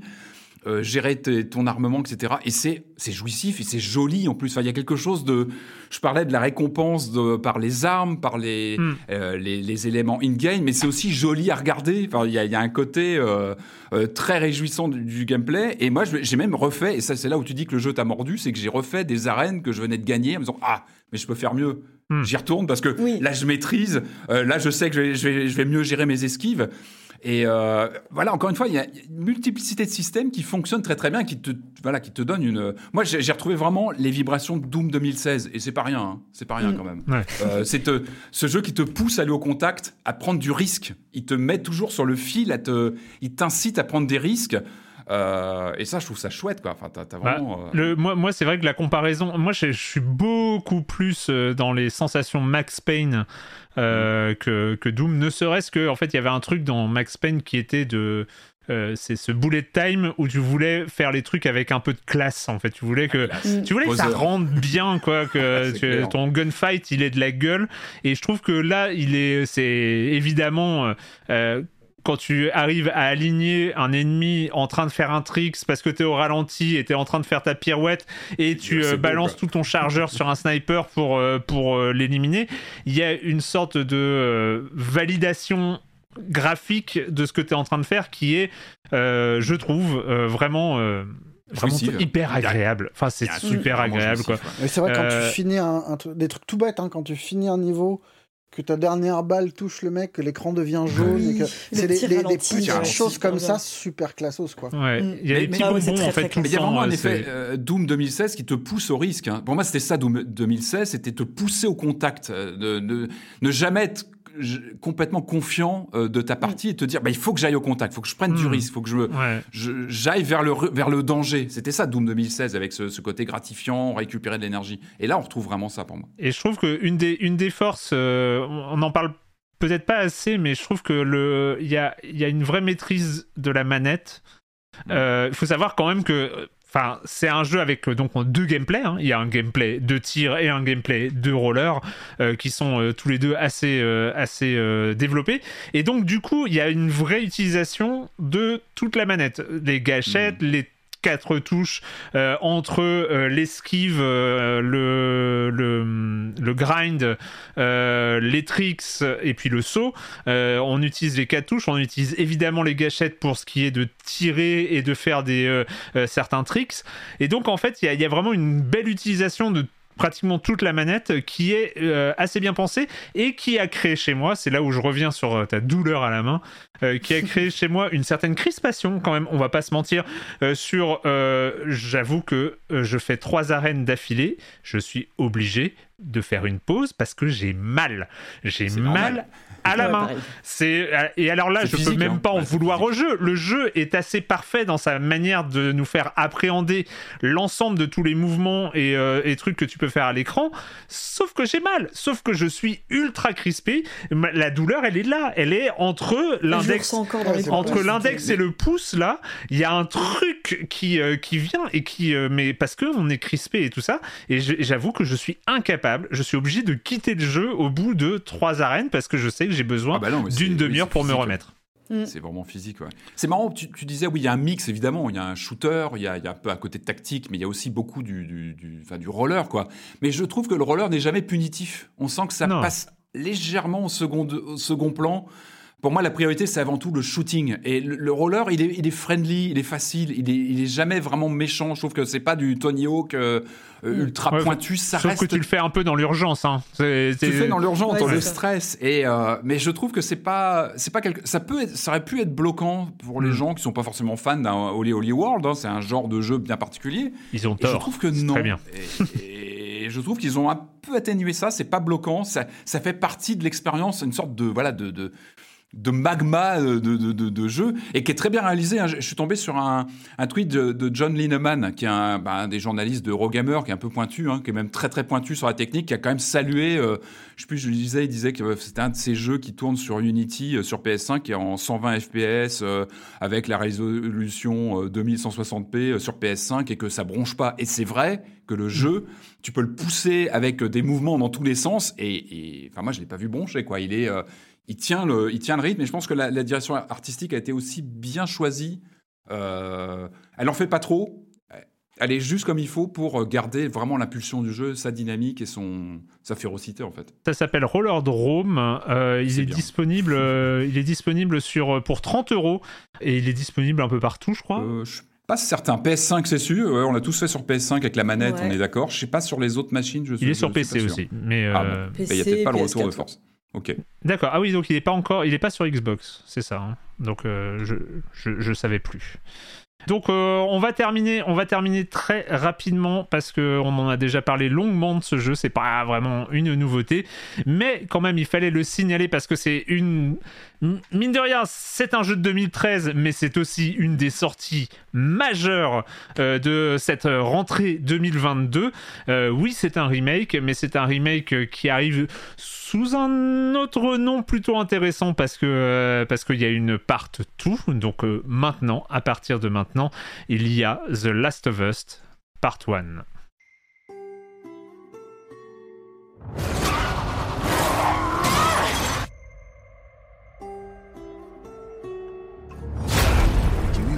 Realize what your life means? Stop with the bullshit. What are you so afraid of?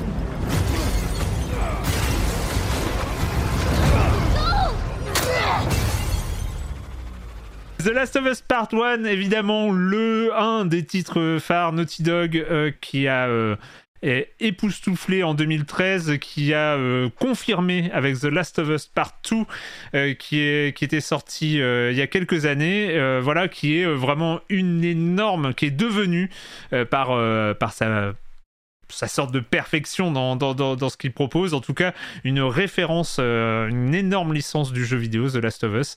Et donc voilà, on, fallait qu'on signale et qu'on parle un tout petit peu de ce Part 1. Donc il y avait partout, donc là le, remake devient Part 1. Marius, qu'est-ce que... Alors c'est quoi The Last of Us? C'est un jeu post Ouais, Ellie, eh ben, Joël, eh ben, à quoi il sert, à quoi il sert ce remake? Parce que, parce que le jeu d'origine, il se joue encore très bien. Euh, oui, en plus, il avait bénéficié d'un remaster. Euh. Voilà, ouais, alors le remaster, c'était vraiment du portage, euh, c'était pas un truc de ouf non plus. Hein. Mais, mais en fait, le jeu est tellement bien écrit que quelque part, ça le préserve un peu des, des, des assauts du temps et, et des problèmes qui, qui, qui viennent immanquablement avec, avec le vieillissement technologique. Euh, déjà, le jeu était en avance sur son temps technologiquement. Donc, ça lui donnait quelques années euh, de, Il faut rappeler quand même sa sortie euh, dans un contexte particulier. Il sort en toute fin de PS3, d'arc de, vie PS3, et il ressort assez vite sur PS4 parce qu'il était. Avec le remake qui a un portage PS4. Et voilà, il était à sa sortie déjà, il était dans une phase de transition entre deux machines, euh, deux, générations de machines d'emblée. Hmm. comme comme The Last of Us 2 qui euh, qui est à des kilomètres euh, d'avance de la concurrence sur la fin de la PS4 et, qui prédit la PS5 qui reste qui, reste aujourd'hui, je pense le jeu le plus stupéfiant visuellement en tout cas qu'on ait entre qu'on puisse se mettre entre les mains quoi.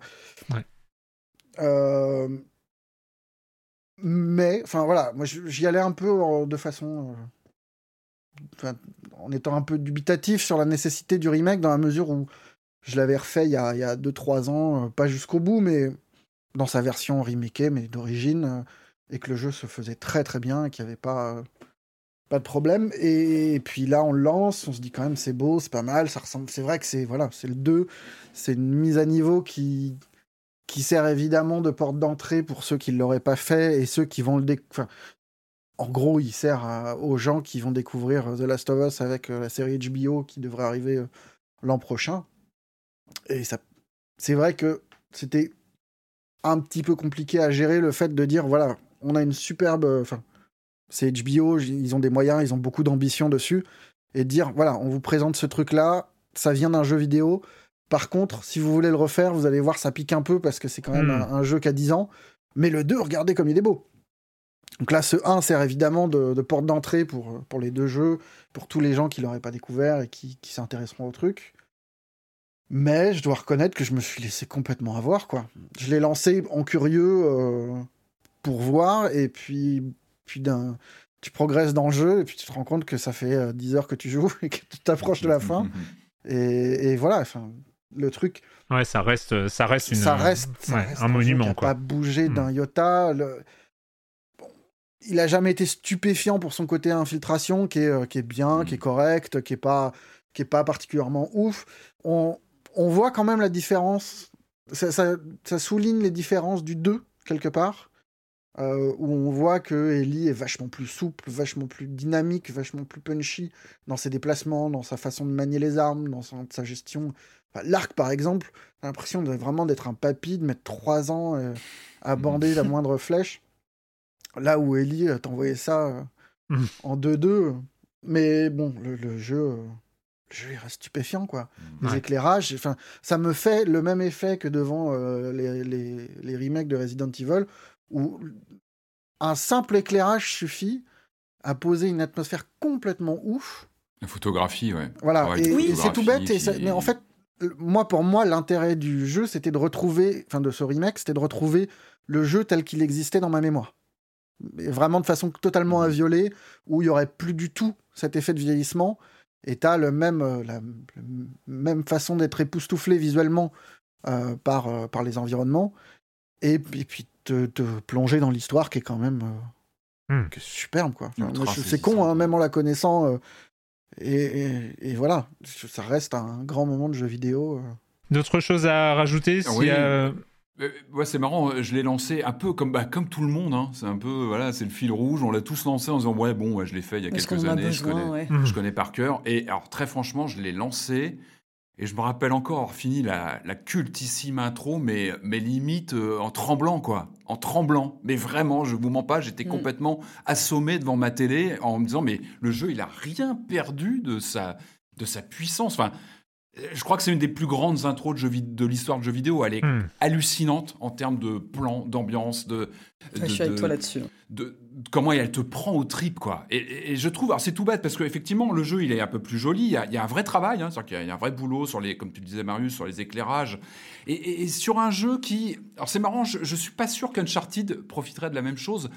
Là, on est sur, euh, bah, sur un réalisme, sur quelque chose de cru, sur une horreur crue. On a un rapport très cru à, bah, l'horreur viscérale en face de nous dans, ce jeu-là. Et c'est vrai que les retouches graphiques sont, euh, bah, je pense, contribuent à, rendre le tout poignant. Hmm. En fait, tout ce qui va rendre ce, Last of Us toujours plus euh, probable euh, parce que y a, quand on, moi, j'arrive pas à jouer à, The Last of Us sans me dire, mais ça peut arriver, quoi. Et l'intro est faite pour ça. L'intro, elle est faite pour te dire, toi, dans ton canapé, ça peut t'arriver demain. Et c'est, bon, voilà, ça marche toujours autant.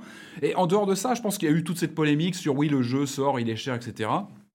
Euh, déjà, il y, a beaucoup de travail dessus. Je pense que c'est pas euh, les fichiers copiés, droppés, remis comme ça sur PS5. C'est pas ça. Il y a beaucoup de travail sur le, comme tu dis, l'éclairage, le visuel, etc.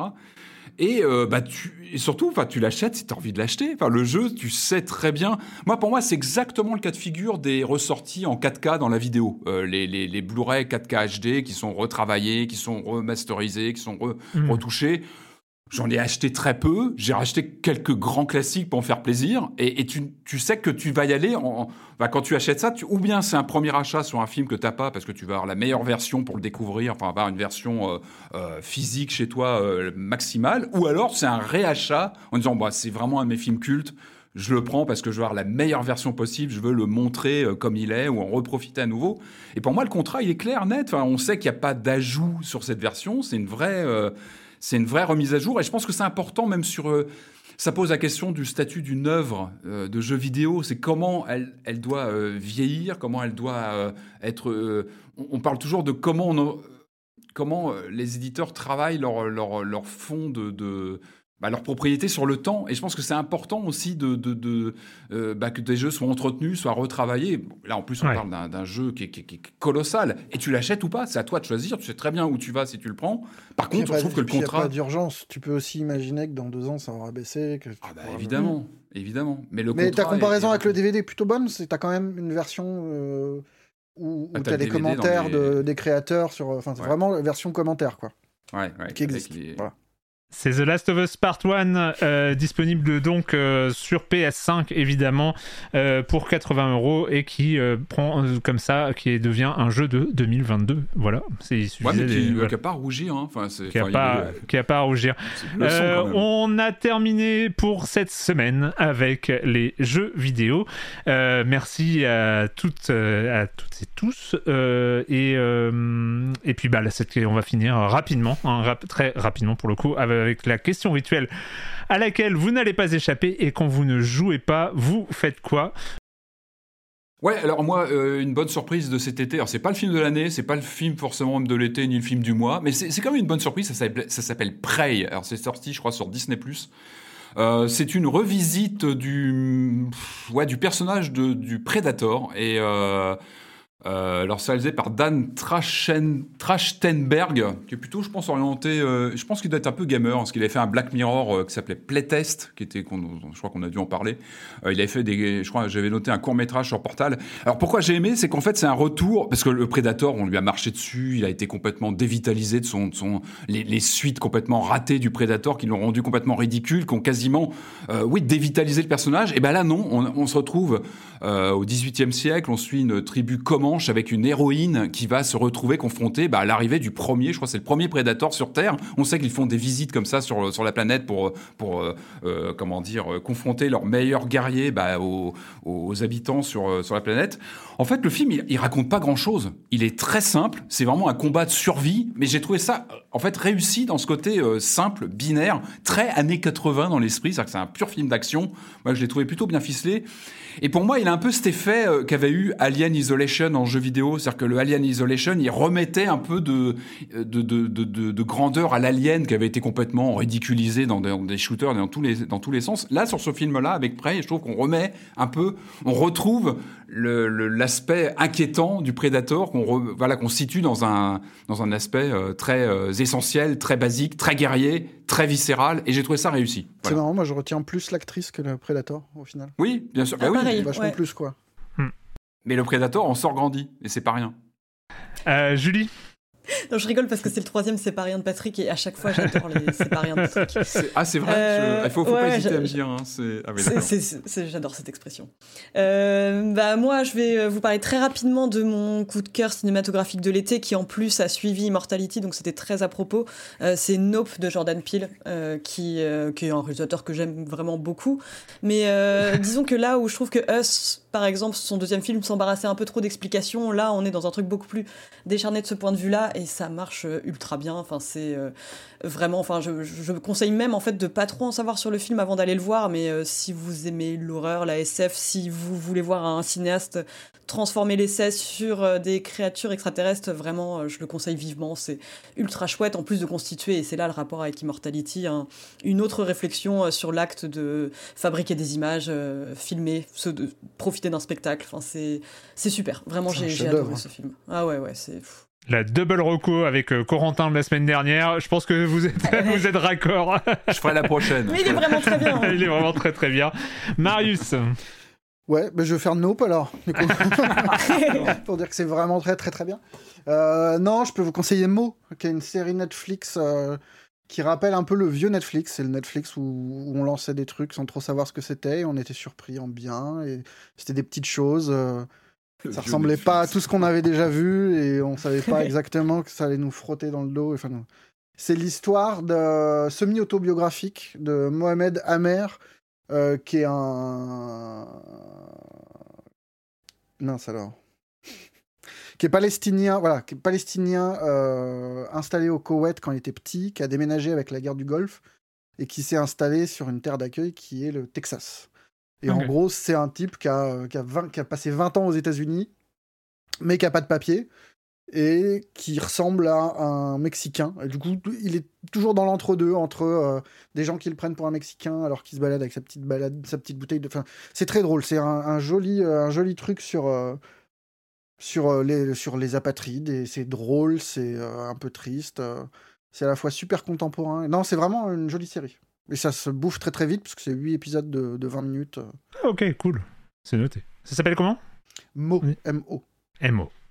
Euh, pour ma part, bah, j'ai allé euh, rapidement, mais parce que je peux même pas le conseiller au-delà, mais ça a repris. Euh, c'est une émission en forme podcast et émission YouTube qui est très régulière, c'est, enfin c'est qui et qui s'était un peu arrêté pendant quelques mois et qui s'appelle Un bon moment. C'est l'émission de Kian Kojandi qu'il fait avec Navo, où il reçoit des invités généralement de la scène stand-up, humoriste, etc. Enfin où là il y avait Alexandre Astier il y a deux semaines et pour dire que voilà c'est un format très léché, très bien et animé par Ken Kojandi et Navo. ça c'est à des euh, sortes de collections de punchlines euh, et de, trucs et de moments un peu plus euh, intimistes. Et c'est, je trouve que c'est voilà, c'est un bon moment, ça porte bien son nom. Voilà, et bah écoutez, c'est fini pour cette semaine et bah encore une fois, merci à tous les trois. Et puis nous, on se retrouve la semaine prochaine pour parler de jeux vidéo sur libération.fr et sur les internets. Ciao. Ciao. Salut. Bye.